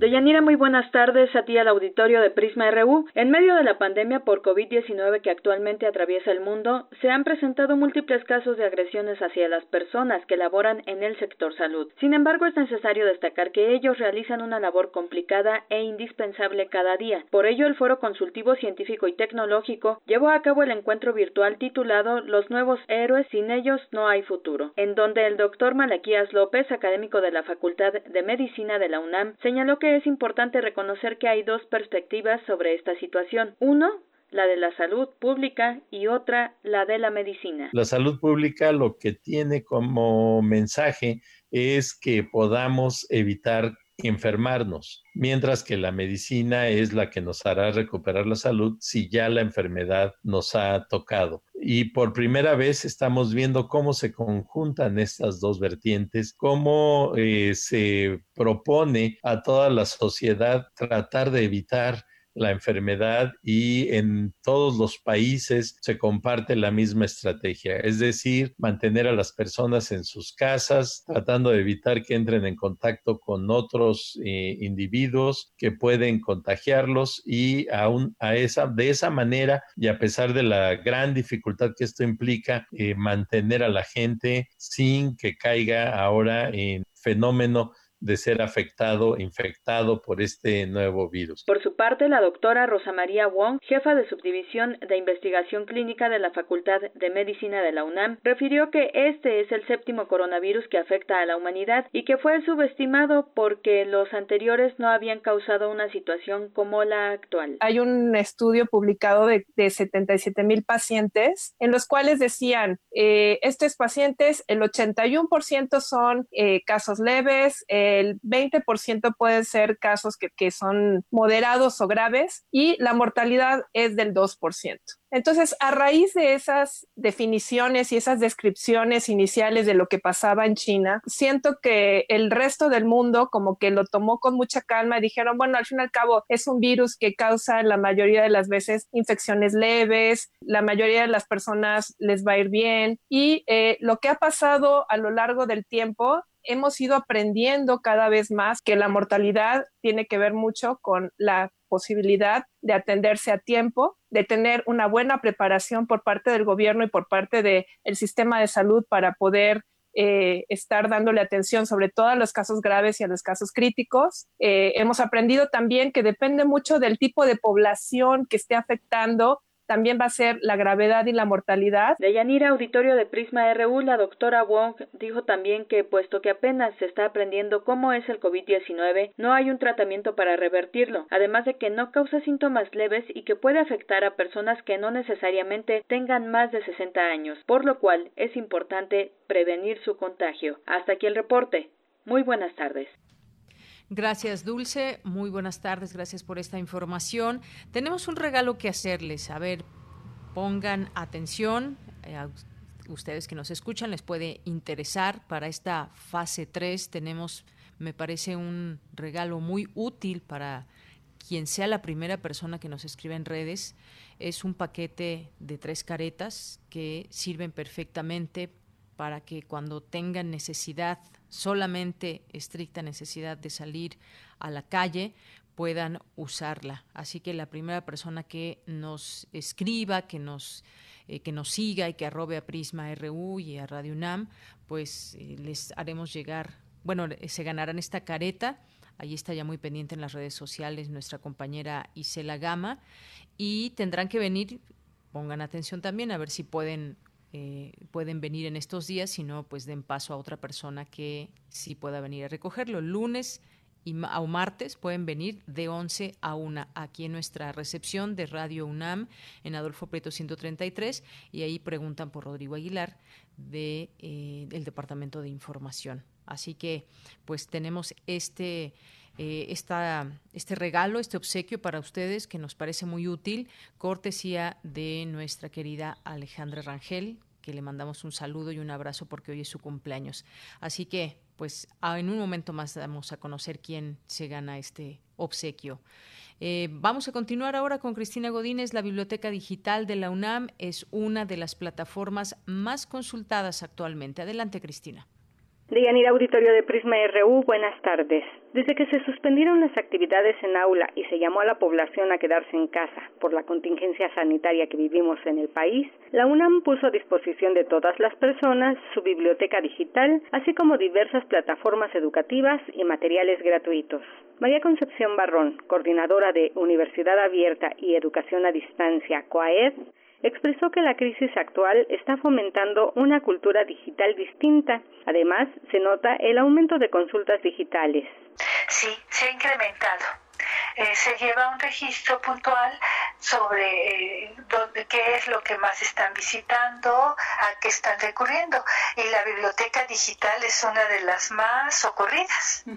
Tenemos una, eh, una oferta cultural, tenemos cine, tenemos conferencias, tenemos libros, tenemos el canal de televisión universitario, los programas están grabados, en fin, en sentido amplio hay una gran oferta. En el campus virtual de la UNAM, los maestros pueden acceder a una serie de recursos con temas específicos para impartir sus clases y, por ejemplo, para estudiantes de educación básica, el Instituto de Matemáticas ha elaborado materiales que se encuentran en el repositorio Prometeo. La CUAED diseñó también un ambiente virtual de idiomas y las unidades de apoyo para el aprendizaje, donde se abordan temáticas de diversas disciplinas. Por último, Barrón Tirado señaló que las visitas a plataformas con recursos educativos en la Universidad Nacional han incrementado en un 40% y las aulas virtuales suman ya casi 16.000, desde nivel bachillerato hasta posgrado. De Yanira, esta es mi información. Muy buenas tardes. Gracias, Cristina. Muy buenas tardes. Nos vamos ahora a las breves internacionales con Ruth Salazar. Internacional RU. Una ciudad de 10 millones de habitantes en China ha sido puesta en cuarentena nuevamente ante el surgimiento de un brote de coronavirus, por lo que se han implementado intensas medidas de prevención luego de que las autoridades detectaran que se había originado por importación de un estudiante que acababa de regresar de Nueva York. El número de infectados con COVID-19 en Rusia creció en 5.849 personas en las últimas 24 horas, para llegar a un total de 69.000 en todo el país, informó el Centro de Crisis Nacional ruso. El coronavirus ha dejado ya alrededor de 50.000 muertes en Estados Unidos, luego de que se registraran 3.176 decesos adicionales en una de las jornadas más letales, según el de la Universidad Johns Hopkins. Por lo menos 21.2% de los habitantes de la ciudad de Nueva York han padecido COVID, según los datos preliminares de un estudio anunciado por el gobernador Andrés Cuomo, y explicó que tomando en cuenta este estudio y el número de muertos con cifras oficiales, el índice de mortalidad se sitúa en 0.5%. No queremos morir aquí. Es el reclamo de cientos de presos que se han amotinado en la cárcel de Devoto en Buenos Aires, después de que se confirmara el primer caso de coronavirus en la prisión. El contagiado es un agente penitenciario y seis de sus compañeros han sido puestos en cuarentena de forma preventiva. Al menos 24 solicitudes de destitución contra el presidente de Brasil, Jair Bolsonaro, tiene en su poder el presidente de la Cámara de Diputados, Rodrigo Maia. Mientras que este viernes medios brasileños reportan que el ministro de Justicia del país, Sergio Moro, renunció a su cargo, luego de que Bolsonaro reemplazara al director general de la Policía Federal. La Unión Europea lamentó la falta de progresos en las negociaciones con Reino Unido para definir su futura relación comercial después del Brexit. El negociador en jefe europeo Michel Barnier considera que la segunda ronda de conversaciones han sido decepcionantes.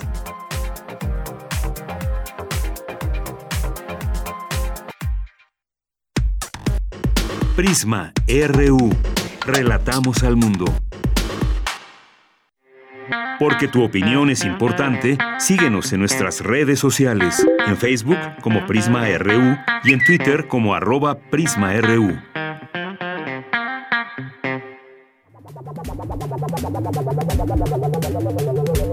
El refractario, RU. pues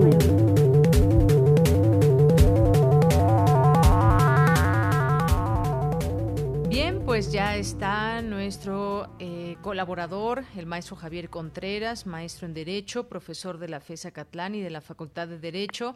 Es día viernes y toca su sección de Refractario RU. ¿Cómo estás, Javier? Muy buenas tardes. Hola, ¿qué tal, Deyanira? Muy buena tarde para ti, para todo el amable auditorio de Prisma RU.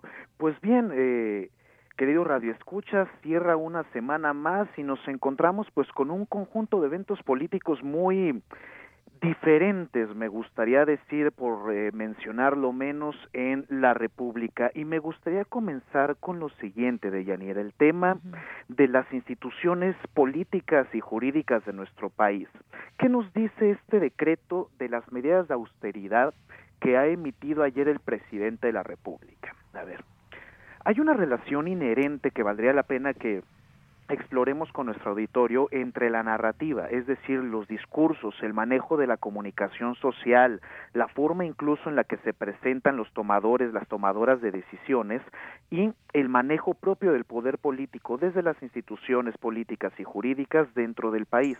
Cuando me refiero al tema de narrativa e instituciones, pues hablo justamente de lo que pasó ayer con el presidente López Obrador y en su caso con la Secretaría de Gobernación, dirigida por la ministra en retiro Olga Sánchez Cordero. Probablemente pues la comunidad jurídica y los que les gusten también los estudios políticos habrán visto el decreto que fue publicado ayer que es muchas cosas. Puede ser eh, eh, interpretado en muchas formas el texto pero no parece en realidad un decreto. Está fundado en diferentes artículos como todo lo que debe ser publicado en el diario oficial de la Federación, pero tiene una escritura que más bien está asemejada a un discurso y no a un documento institucional, político o jurídico, que es lo que se suele publicar en el diario oficial de la Federación. Es decir, se trata de una comunicación por parte del ciudadano presidente que podría dejar intranquilo a más de un jurista en términos de formalismo jurídico y que, por supuesto, podría despertar, no voy a decir alarmas, pero sí inquietudes en cuestión de la relación eh, jurídica que puede llegar a tener el titular del Ejecutivo Federal con este concepto amplio al cual llamamos Estado de Derecho valdría la pena tener presente de Yanira que la narrativa se termina convirtiendo en decisiones de gobierno o en su caso en documentos jurídicos, sí, por supuesto que llega a ocurrir esa conversión, pero un límite que no se debiera superar jamás en las relaciones institucionales en la política nacional debería ser el respeto a ese Estado de Derecho y el uso adecuado de las herramientas institucionales para lo que corresponde. Derivado de ello, el presidente más tarde emitió vía su Consejería Jurídica pues una iniciativa de ley a la Cámara de Diputados, la ha turnado, para discutir el tema de este, pues de este paquete de medidas de autoridad vía la reforma de la ley de presupuesto y responsabilidad hacendaria. Así es, bueno, todo un tema también que es importante eh, discutir estas medidas de austeridad, cómo también se toman en cuenta eh, desde las propias instituciones. Hay otro tema, Javier, eh, la iniciativa de reforma de la ley de presupuesto y responsabilidad hacendaria presentada por el presidente. ¿De esto qué nos puedes decir?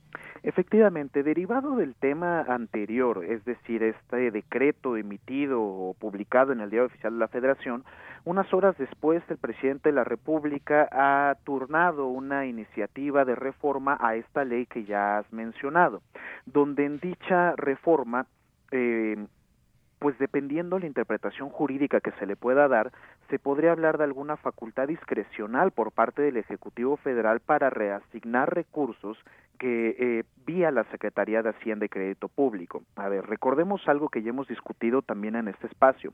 Anualmente, la Cámara de Diputados tiene un debate sobre el proyecto de presupuesto de egresos de la Federación. Es decir, la Secretaría de Hacienda presenta un proyecto y ese proyecto es, eh, junto con los criterios generales de política económica, es debatido en la Cámara de Diputados, pues para poder tener los dineros para toda la administración pública federal. Lo que plantea esta reforma presentada, esta iniciativa de reforma presentada por el presidente, va justamente de ese manejo de los recursos o de la reasignación, mejor dicho, de recursos en casos de emergencias, en este caso sanitaria, como lo que ahora enfrentamos. ¿Qué es lo delicado de esto? Si bien no me parece una mala iniciativa en el espíritu de la ley, es decir, claro que tendrían que haber reprogramaciones presupuestales cuando nos enfrentamos a circunstancias tan delicadas como las que vivimos ahora, más allá de la idea o la crítica o la defensa de un proyecto de austeridad republicana, no, no, no. Hablar de las debilidades institucionales por insuficiencia presupuestal en el desarrollo de las políticas y la ejecución de los actos administrativos en las diferentes instituciones del país y en especial las de salud. Pero ¿cuál es el problema que tiene esta iniciativa o el límite que espero que no se llegue a tocar? Que puede difuminar eh, o chocar con las facultades exclusivas eh, consagradas en la Constitución de la Cámara de Diputados. Es decir, esa Cámara de Diputados es la única que tendría esa facultad de reasignar el recurso, el presupuesto. Otra cosa son las adecuaciones presupuestarias a las cuales puede eh, realizar la Secretaría de Hacienda, pero no voy a hablar en este momento de ello.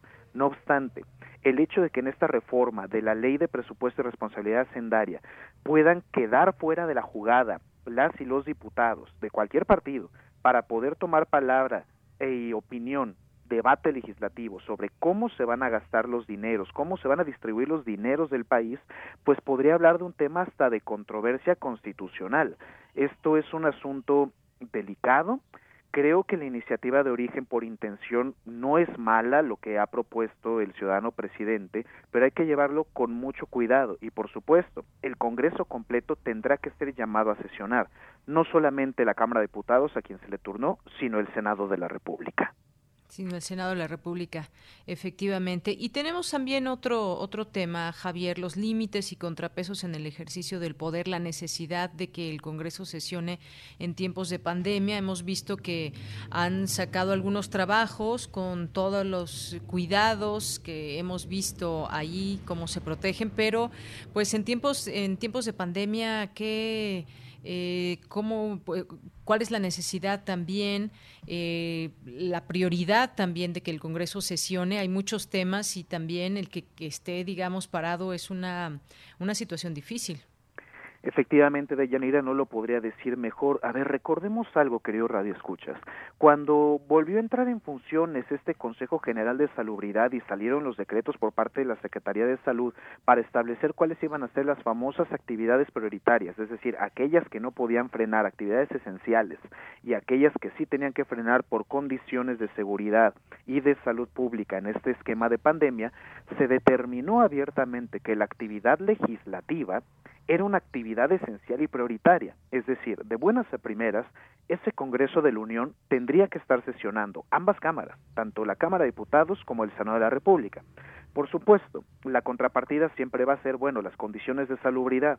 Hemos visto que en su caso el Senado ya pudo sesionar con un tema que debatíamos eh, de Yanira la semana pasada sobre la ley de amnistía, que ahora ya la tenemos hasta publicada y en vigor, ¿no?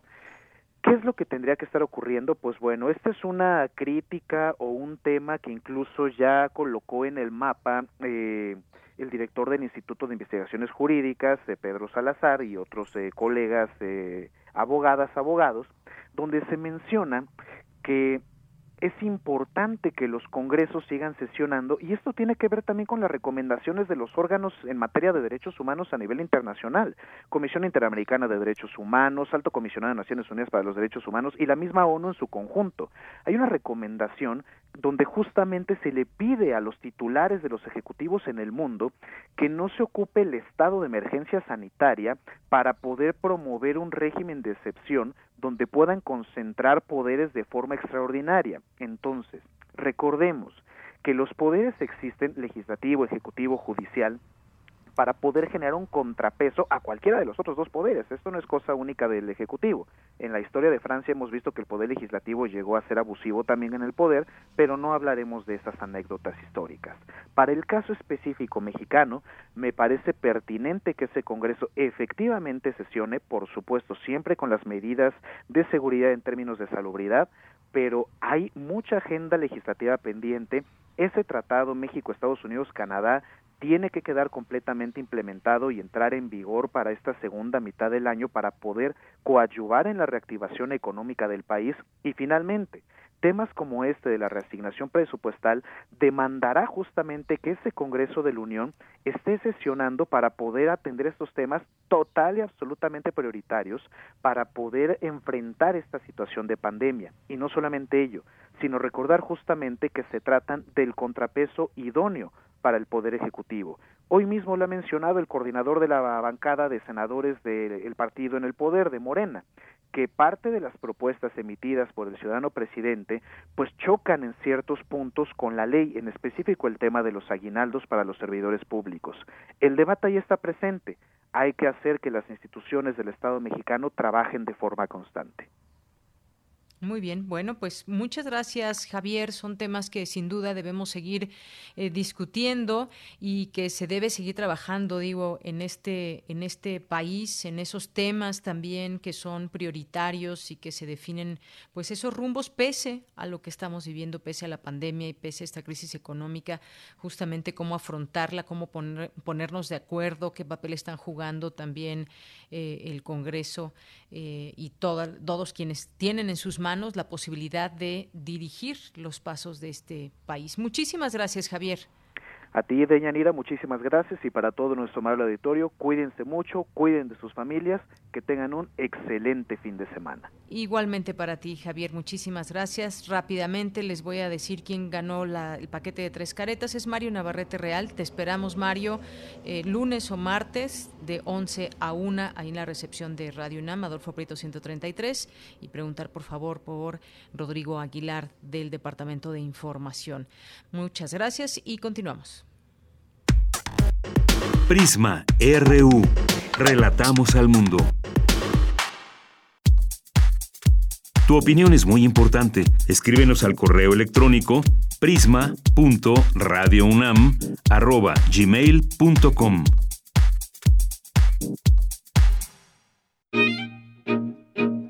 Melomanía RU.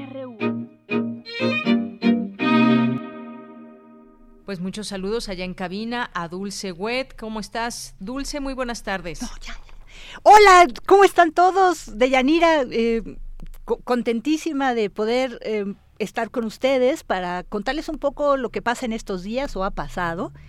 Eh, vamos a empezar a escuchar la música de la Fitzgerald porque nace un día como mañana, 25 de abril de 1917. O sea, tenemos 103 años de Ella Fitzgerald, esta grandiosa voz que se llamó la primera dama de la canción y que tú sabes, pues fue la primera mujer afroamericana en ganar un Grammy. Y no nada más ganó uno, ganó 13 y vendió más de 40 millones de discos.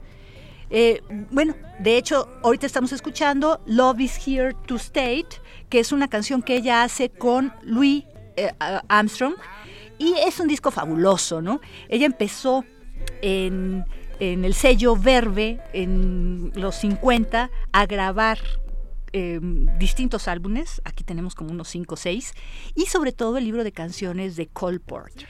Aquí estamos escuchando a la propia Fitzgerald, a Louis Armstrong en la voz y trompeta, y a Oscar Peterson en el piano, nada menos. Así que vámonos con un poquitito de música para después entrar a tres centenarios muy importantes que han acontecido en estos días en el mes de abril.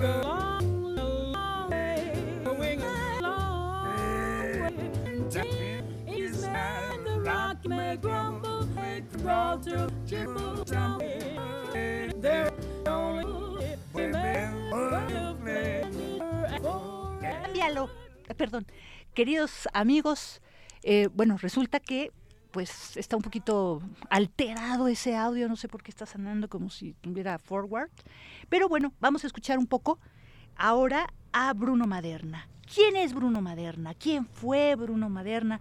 Que nació apenas, bueno, hace 100 años, el 21 de abril de 1920, tuvimos su centenario apenas el martes pasado. Él empezó siendo muy niño, em, desde los cuatro años, tocaba todos los instrumentos del mundo. Estaba muy mal, este, bueno, digamos, este, bueno, él sigue el audio con problemas. Eh, esperemos que lo podamos arreglar. Ah, ya estamos oyendo a Maderna ahora sí. Bueno, es que eh, el audio que está mal es el de Ella Fitzgerald. Bueno, el asunto, hablábamos de Bruno Maderna que vivió, nació en un pequeño pueblo cercano a Venecia, Santana de Chioggia, y eh, su madre, Carolina Maderna, nunca dijo quién fue su padre. Él empezó, como dijimos, desde muy pequeño a tocar varios instrumentos y em, pues ya para muy pronto él tenía una banda que se llamaba Happy Grossato Company y hacía distintos arreglos de canciones. Conoció a Mali Piero, que fue un gran maestro y quien le enseñó la dodecafonía. Y entonces después entró al conservatorio y desarrolló una intensa actividad como director tanto de música antigua como de música contemporánea. Bruno Maderna, eh, bueno, ya se imaginan, o sea, dirigió cursos, en Darmstadt, perdón, en el Mozarteum de Salzburgo y también fue eh, maestro y director del Juilliard School en Nueva York, ¿no? Junto con eh, Luciano Berio, y podríamos decir que ahí también hay una trinidad interesantísima, Luigi Nono, Luciano Berio y Bruno Maderna, porque los tres se interesan por la electrónica y también por la voz. Con Berio, Maderna funda el Instituto de Fonología en la radio en Milán, en la RAI. Tiene óperas maravillosas como Hiperión, que dura unas cinco, cuatro, seis horas. Otra ópera muy importante que se llama Don Perimprim. Este, bueno, canciones, en fin. Es una maravilla Bruno Maderna y les recomiendo muchísimo que lo sigan, lo escuchen lo consulten y lo disfruten. Bueno, pues ¿qué les parece? que eh, ahora hablemos de otro aniversario de nacimiento también muy importante que sucedió en este mes de abril, pero un poquito más temprano, 100 años de Ravi Shankar. 100 años de Ravi Shankar. Ravi Shankar, ustedes saben que fue uno de los compositores e intérpretes virtuosos del sitar, de la India del segundo año de la... Ay, empezó a oírse la música bien.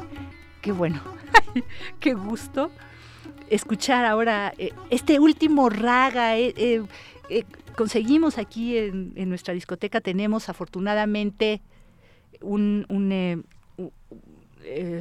digamos, una colección de discos de, de Ravi Shankar que, que tienen este pues este, esta forma musical tan interesante que son los ragas, que son piezas musicales eh, que parecen improvisaciones del norte de la India, donde eh, tiene, el raga es como un color, es un modo. Ahorita el que estábamos escuchando, que ya no escuchamos está en modo frigio, que este es un modo de los más tradicionales en la iglesia europea y que se usó muchísimo porque se puede cantar inclusive, ¿no?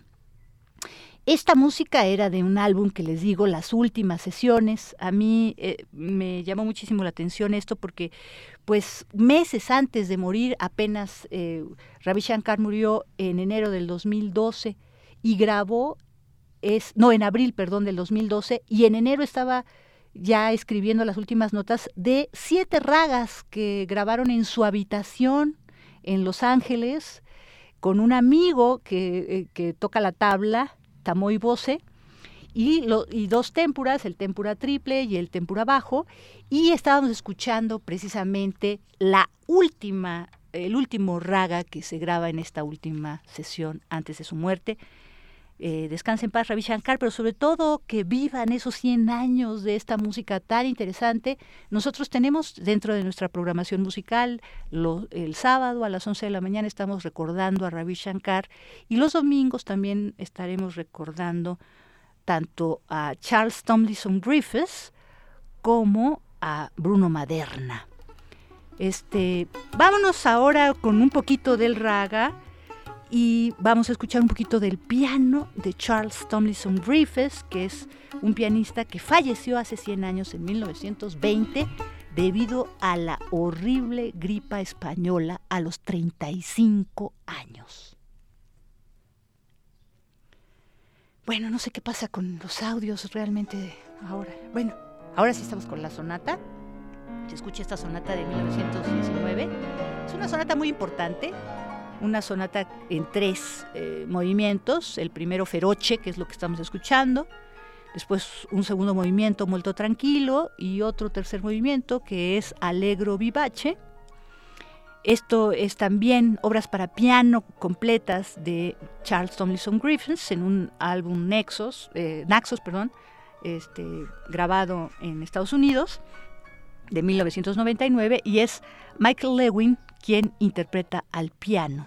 Escuchemos un poquito la música, a ver si es posible, dado que eh, escucharemos mm, eh, una música que es como, como bien podríamos decir, o como un tipo de impresionismo muy particular, porque si bien tiene como esa connotación de estar pasando de una tonalidad a otra, no es romántico, no eh, es, es como muy especial y vale la pena, digamos, porque casi no escuchamos a este compositor, que como les digo, murió el 8 de abril de 1920 de la infame gripe española a los 35 años, pero dejó una muy importante obra, sobre todo para español, también tiene música sinfónica, algunas obras orquestales, pero la música para piano es lo que más lo representa.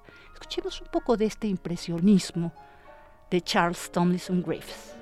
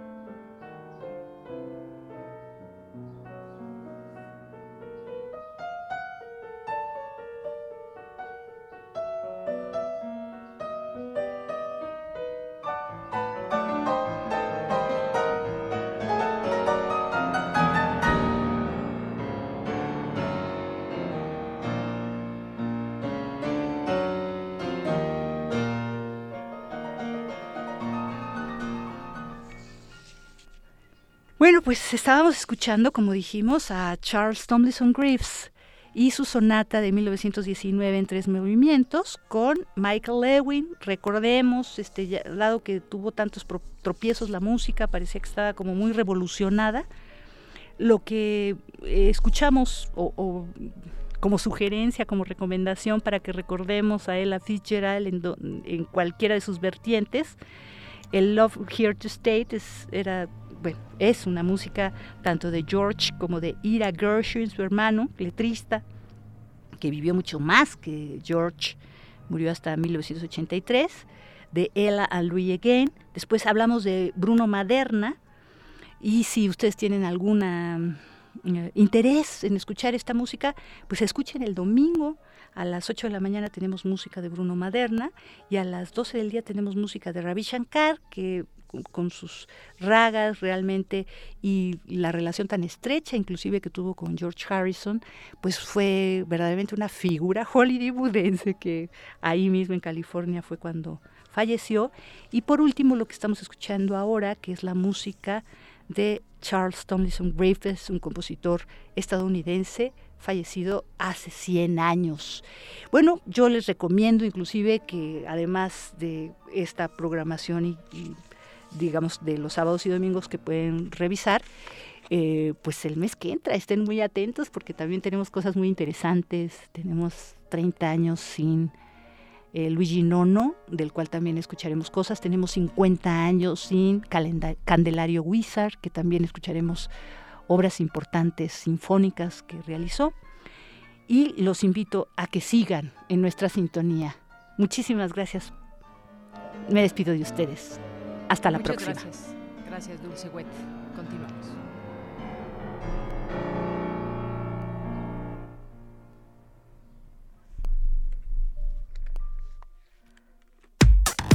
Relatamos al mundo. Relatamos al mundo.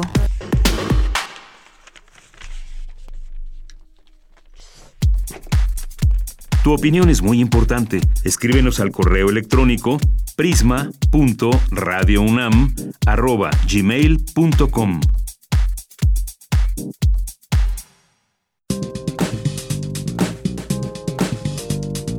Cultura RU.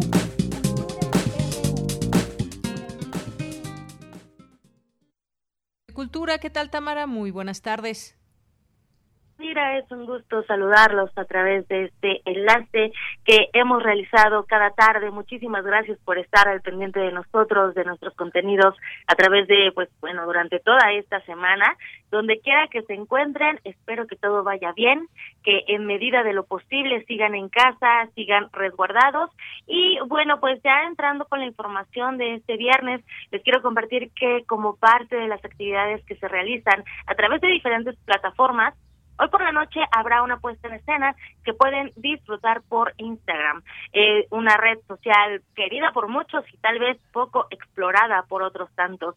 Eh, eh, tengo dos propuestas el día de hoy. La primera es hoy, la mañana, la otra es el día de mañana. La primera opción que les quiero compartir es Las noches con Monina Mistral.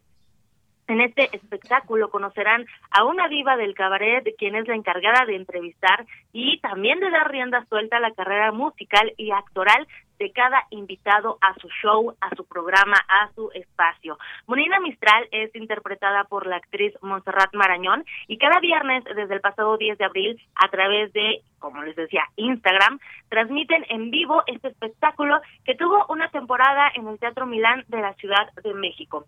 Conversamos con Montserrat Marañón y esto nos contó acerca de las noches con Monina Mistral. Escuchemos.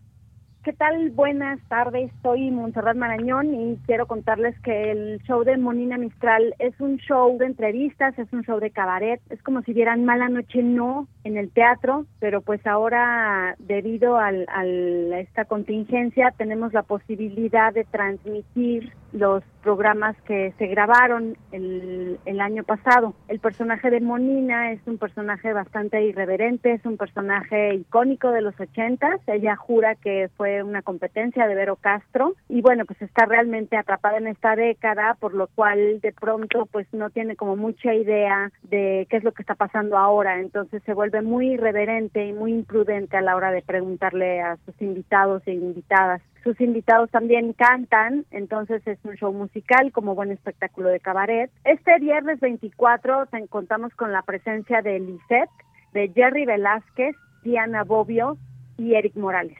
Son cuatro invitados. La particularidad que tiene este show es que además nos gusta mucho hacer mezclas, tener invitados de todo tipo, que ha incursionado igual Diana Bobby ha hecho mucho cine, pero Jerry Velázquez ha hecho mucha comedia musical, y de televisión, y Eric Morales es un director de, de televisión también, de series. Entonces nos gusta mucho hacer estas combinaciones para enriquecer el show y que se vuelva muy divertido para todos. Eh, la manera en que pueden acceder al show es muy sencilla, nada más se tienen que meter a la cuenta de Instagram de Nocturno Teatro o de Teatro Milán, guion bajo Foro Lucerna, y ahí en la cuenta va a aparecer el link que les va a dar el acceso al show. Estamos aludiendo un poco al ritual que es ir al teatro. Nosotros pagamos una entrada, vemos una función, se cierra el telón y se acabó. En este caso, la transmisión será gratuita, pero pues sí tiene un tiempo definido. Entonces, si se lo perdieron el viernes a las 8 de la noche, pues ya se lo perdieron. Así es, si quieren ver a Montserrat Marañón en este show, pues tienen que ingresar a la cuenta del Teatro Milán en Instagram hoy a las 8 de la noche. También en esta plataforma, pero mañana a las 8.30, podrán disfrutar de la obra a ocho columnas. Este montaje escrito por Salvador Novo fue adaptado por el dramaturgo, director y actor Fernando Bonilla y tuvo el año pasado una temporada en el Centro Cultural del Bosque y cuenta con las actuaciones de Luis Miguel Lombana, Sofi Alexander. Eh, de hecho, en, en ese año conversamos con Sofi acerca de la obra en cabina. También está Pedro de Tavira, José Carriedo, Alondra Hidalgo y Arnoldo Picasso. Y bueno, no les voy a contar más porque tuvimos la oportunidad de platicar con el director de A Ocho Columnas y esto comentó acerca de la obra y sobre todo de la vigencia en este 2020. Vamos a escuchar a Fernando Bonilla. A Ocho Columnas es una obra original de Salvador Novo. La obra pues nos habla de la corrupción en el periodismo, de una campaña de desprestigio, comprada desde el interior del gobierno. Un poco la, la génesis del chayote es una obra que Salvador Novo deliberadamente escribió para criticar a Carlos de Negri y a su forma de hacer periodismo, que bueno, pues tiene enormes reminiscencias con el México de hoy. Así que creo que el hecho de que esta obra esté ahora disponible un día para que se pueda ver, también nos puede servir como una buena excusa para platicar sobre este importante asunto. Durante estos días extraños, en el grupo de WhatsApp de nuestra obra, pues eh, estamos constantemente platicando de los temas que vivimos como sociedad, de los paralelismos, de la vigencia de nuestra obra en estos días tan peculiares en los que la relación entre la prensa, las audiencias, los diversos factores de poder, pues están tan tensos, días en los que la desinformación, el golpeteo político, la difusión de noticias falsas puede conllevar casos tan graves como la, la muerte de muchas personas o la propagación de esta enfermedad. Eh, creo que ahora es mucho más palpable lo peligrosa que es la desinformación por los días eh, que estamos viviendo en esta pandemia y lo grave que mucha gente se forme un criterio eh, a base de, encabezados que leen en redes sociales. La, profundidad de la de la información está está por los suelos en, el consumo diario, ¿no? Es algo que pasa en el mundo, ¿no? La, inmediatez de, de la red contribuye a esta sensación de estar informados cuando eh, muchas veces se comparten noticias que la gente ni siquiera se ha tomado la molestia de abrir para ojear el artículo, ¿no? Y bueno, pues mi recomendación, y creo que es el espíritu que intenta alimentar la obra, es, es desconfiar, ¿no? Desconfiar de, de quien nos brinda esta información y que esto nos lleve eh, a cotejar la información, a contrastarla para procurar tener un, juicio propio, alimentado de distintas fuentes. Creo que el periodismo, y de ahí la vigencia de, ocho columnas, más allá de la época y más allá del contexto, siempre va a ser tentado por el poder. El poder como agente de para el periodismo siempre va a estar ahí, puede tener muchas caras, ¿no? Desde el poder económico, el poder político, incluso el, propio narcotráfico, como lo hemos visto en, tristemente en muchas voces eh, amenazadas y calladas en, nuestro país en las últimas décadas. Ya lo dice muy bien Fernando Bonilla, el teatro en pantalla no es igual, Sin embargo, en estos tiempos que atravesamos de pandemia, en estos, en estos tiempos asiagos por los que atravesamos, pues tiene mucho valor poder tener el teatro en casa.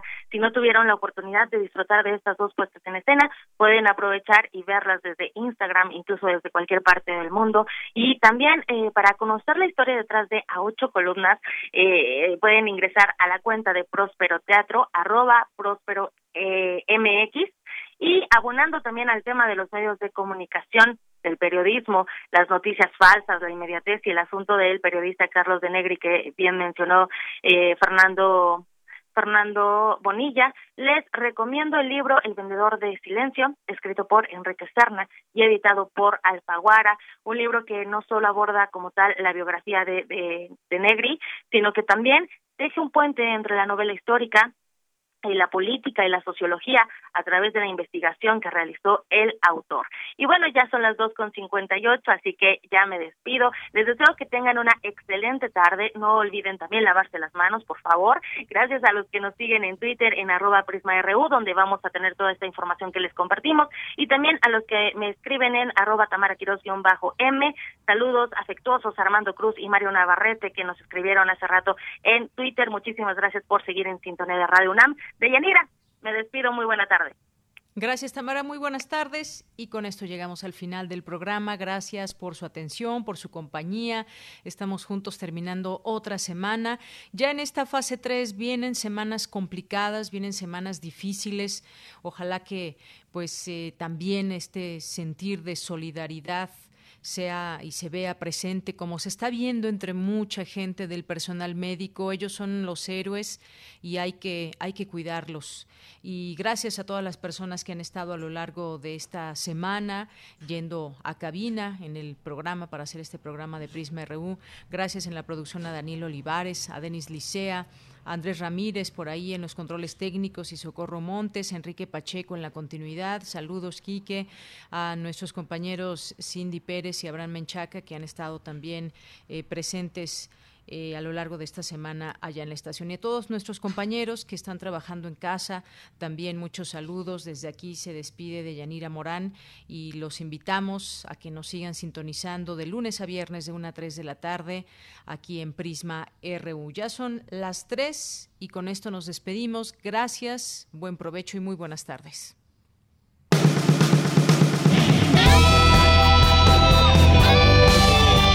Prisma RU. Relatamos al mundo.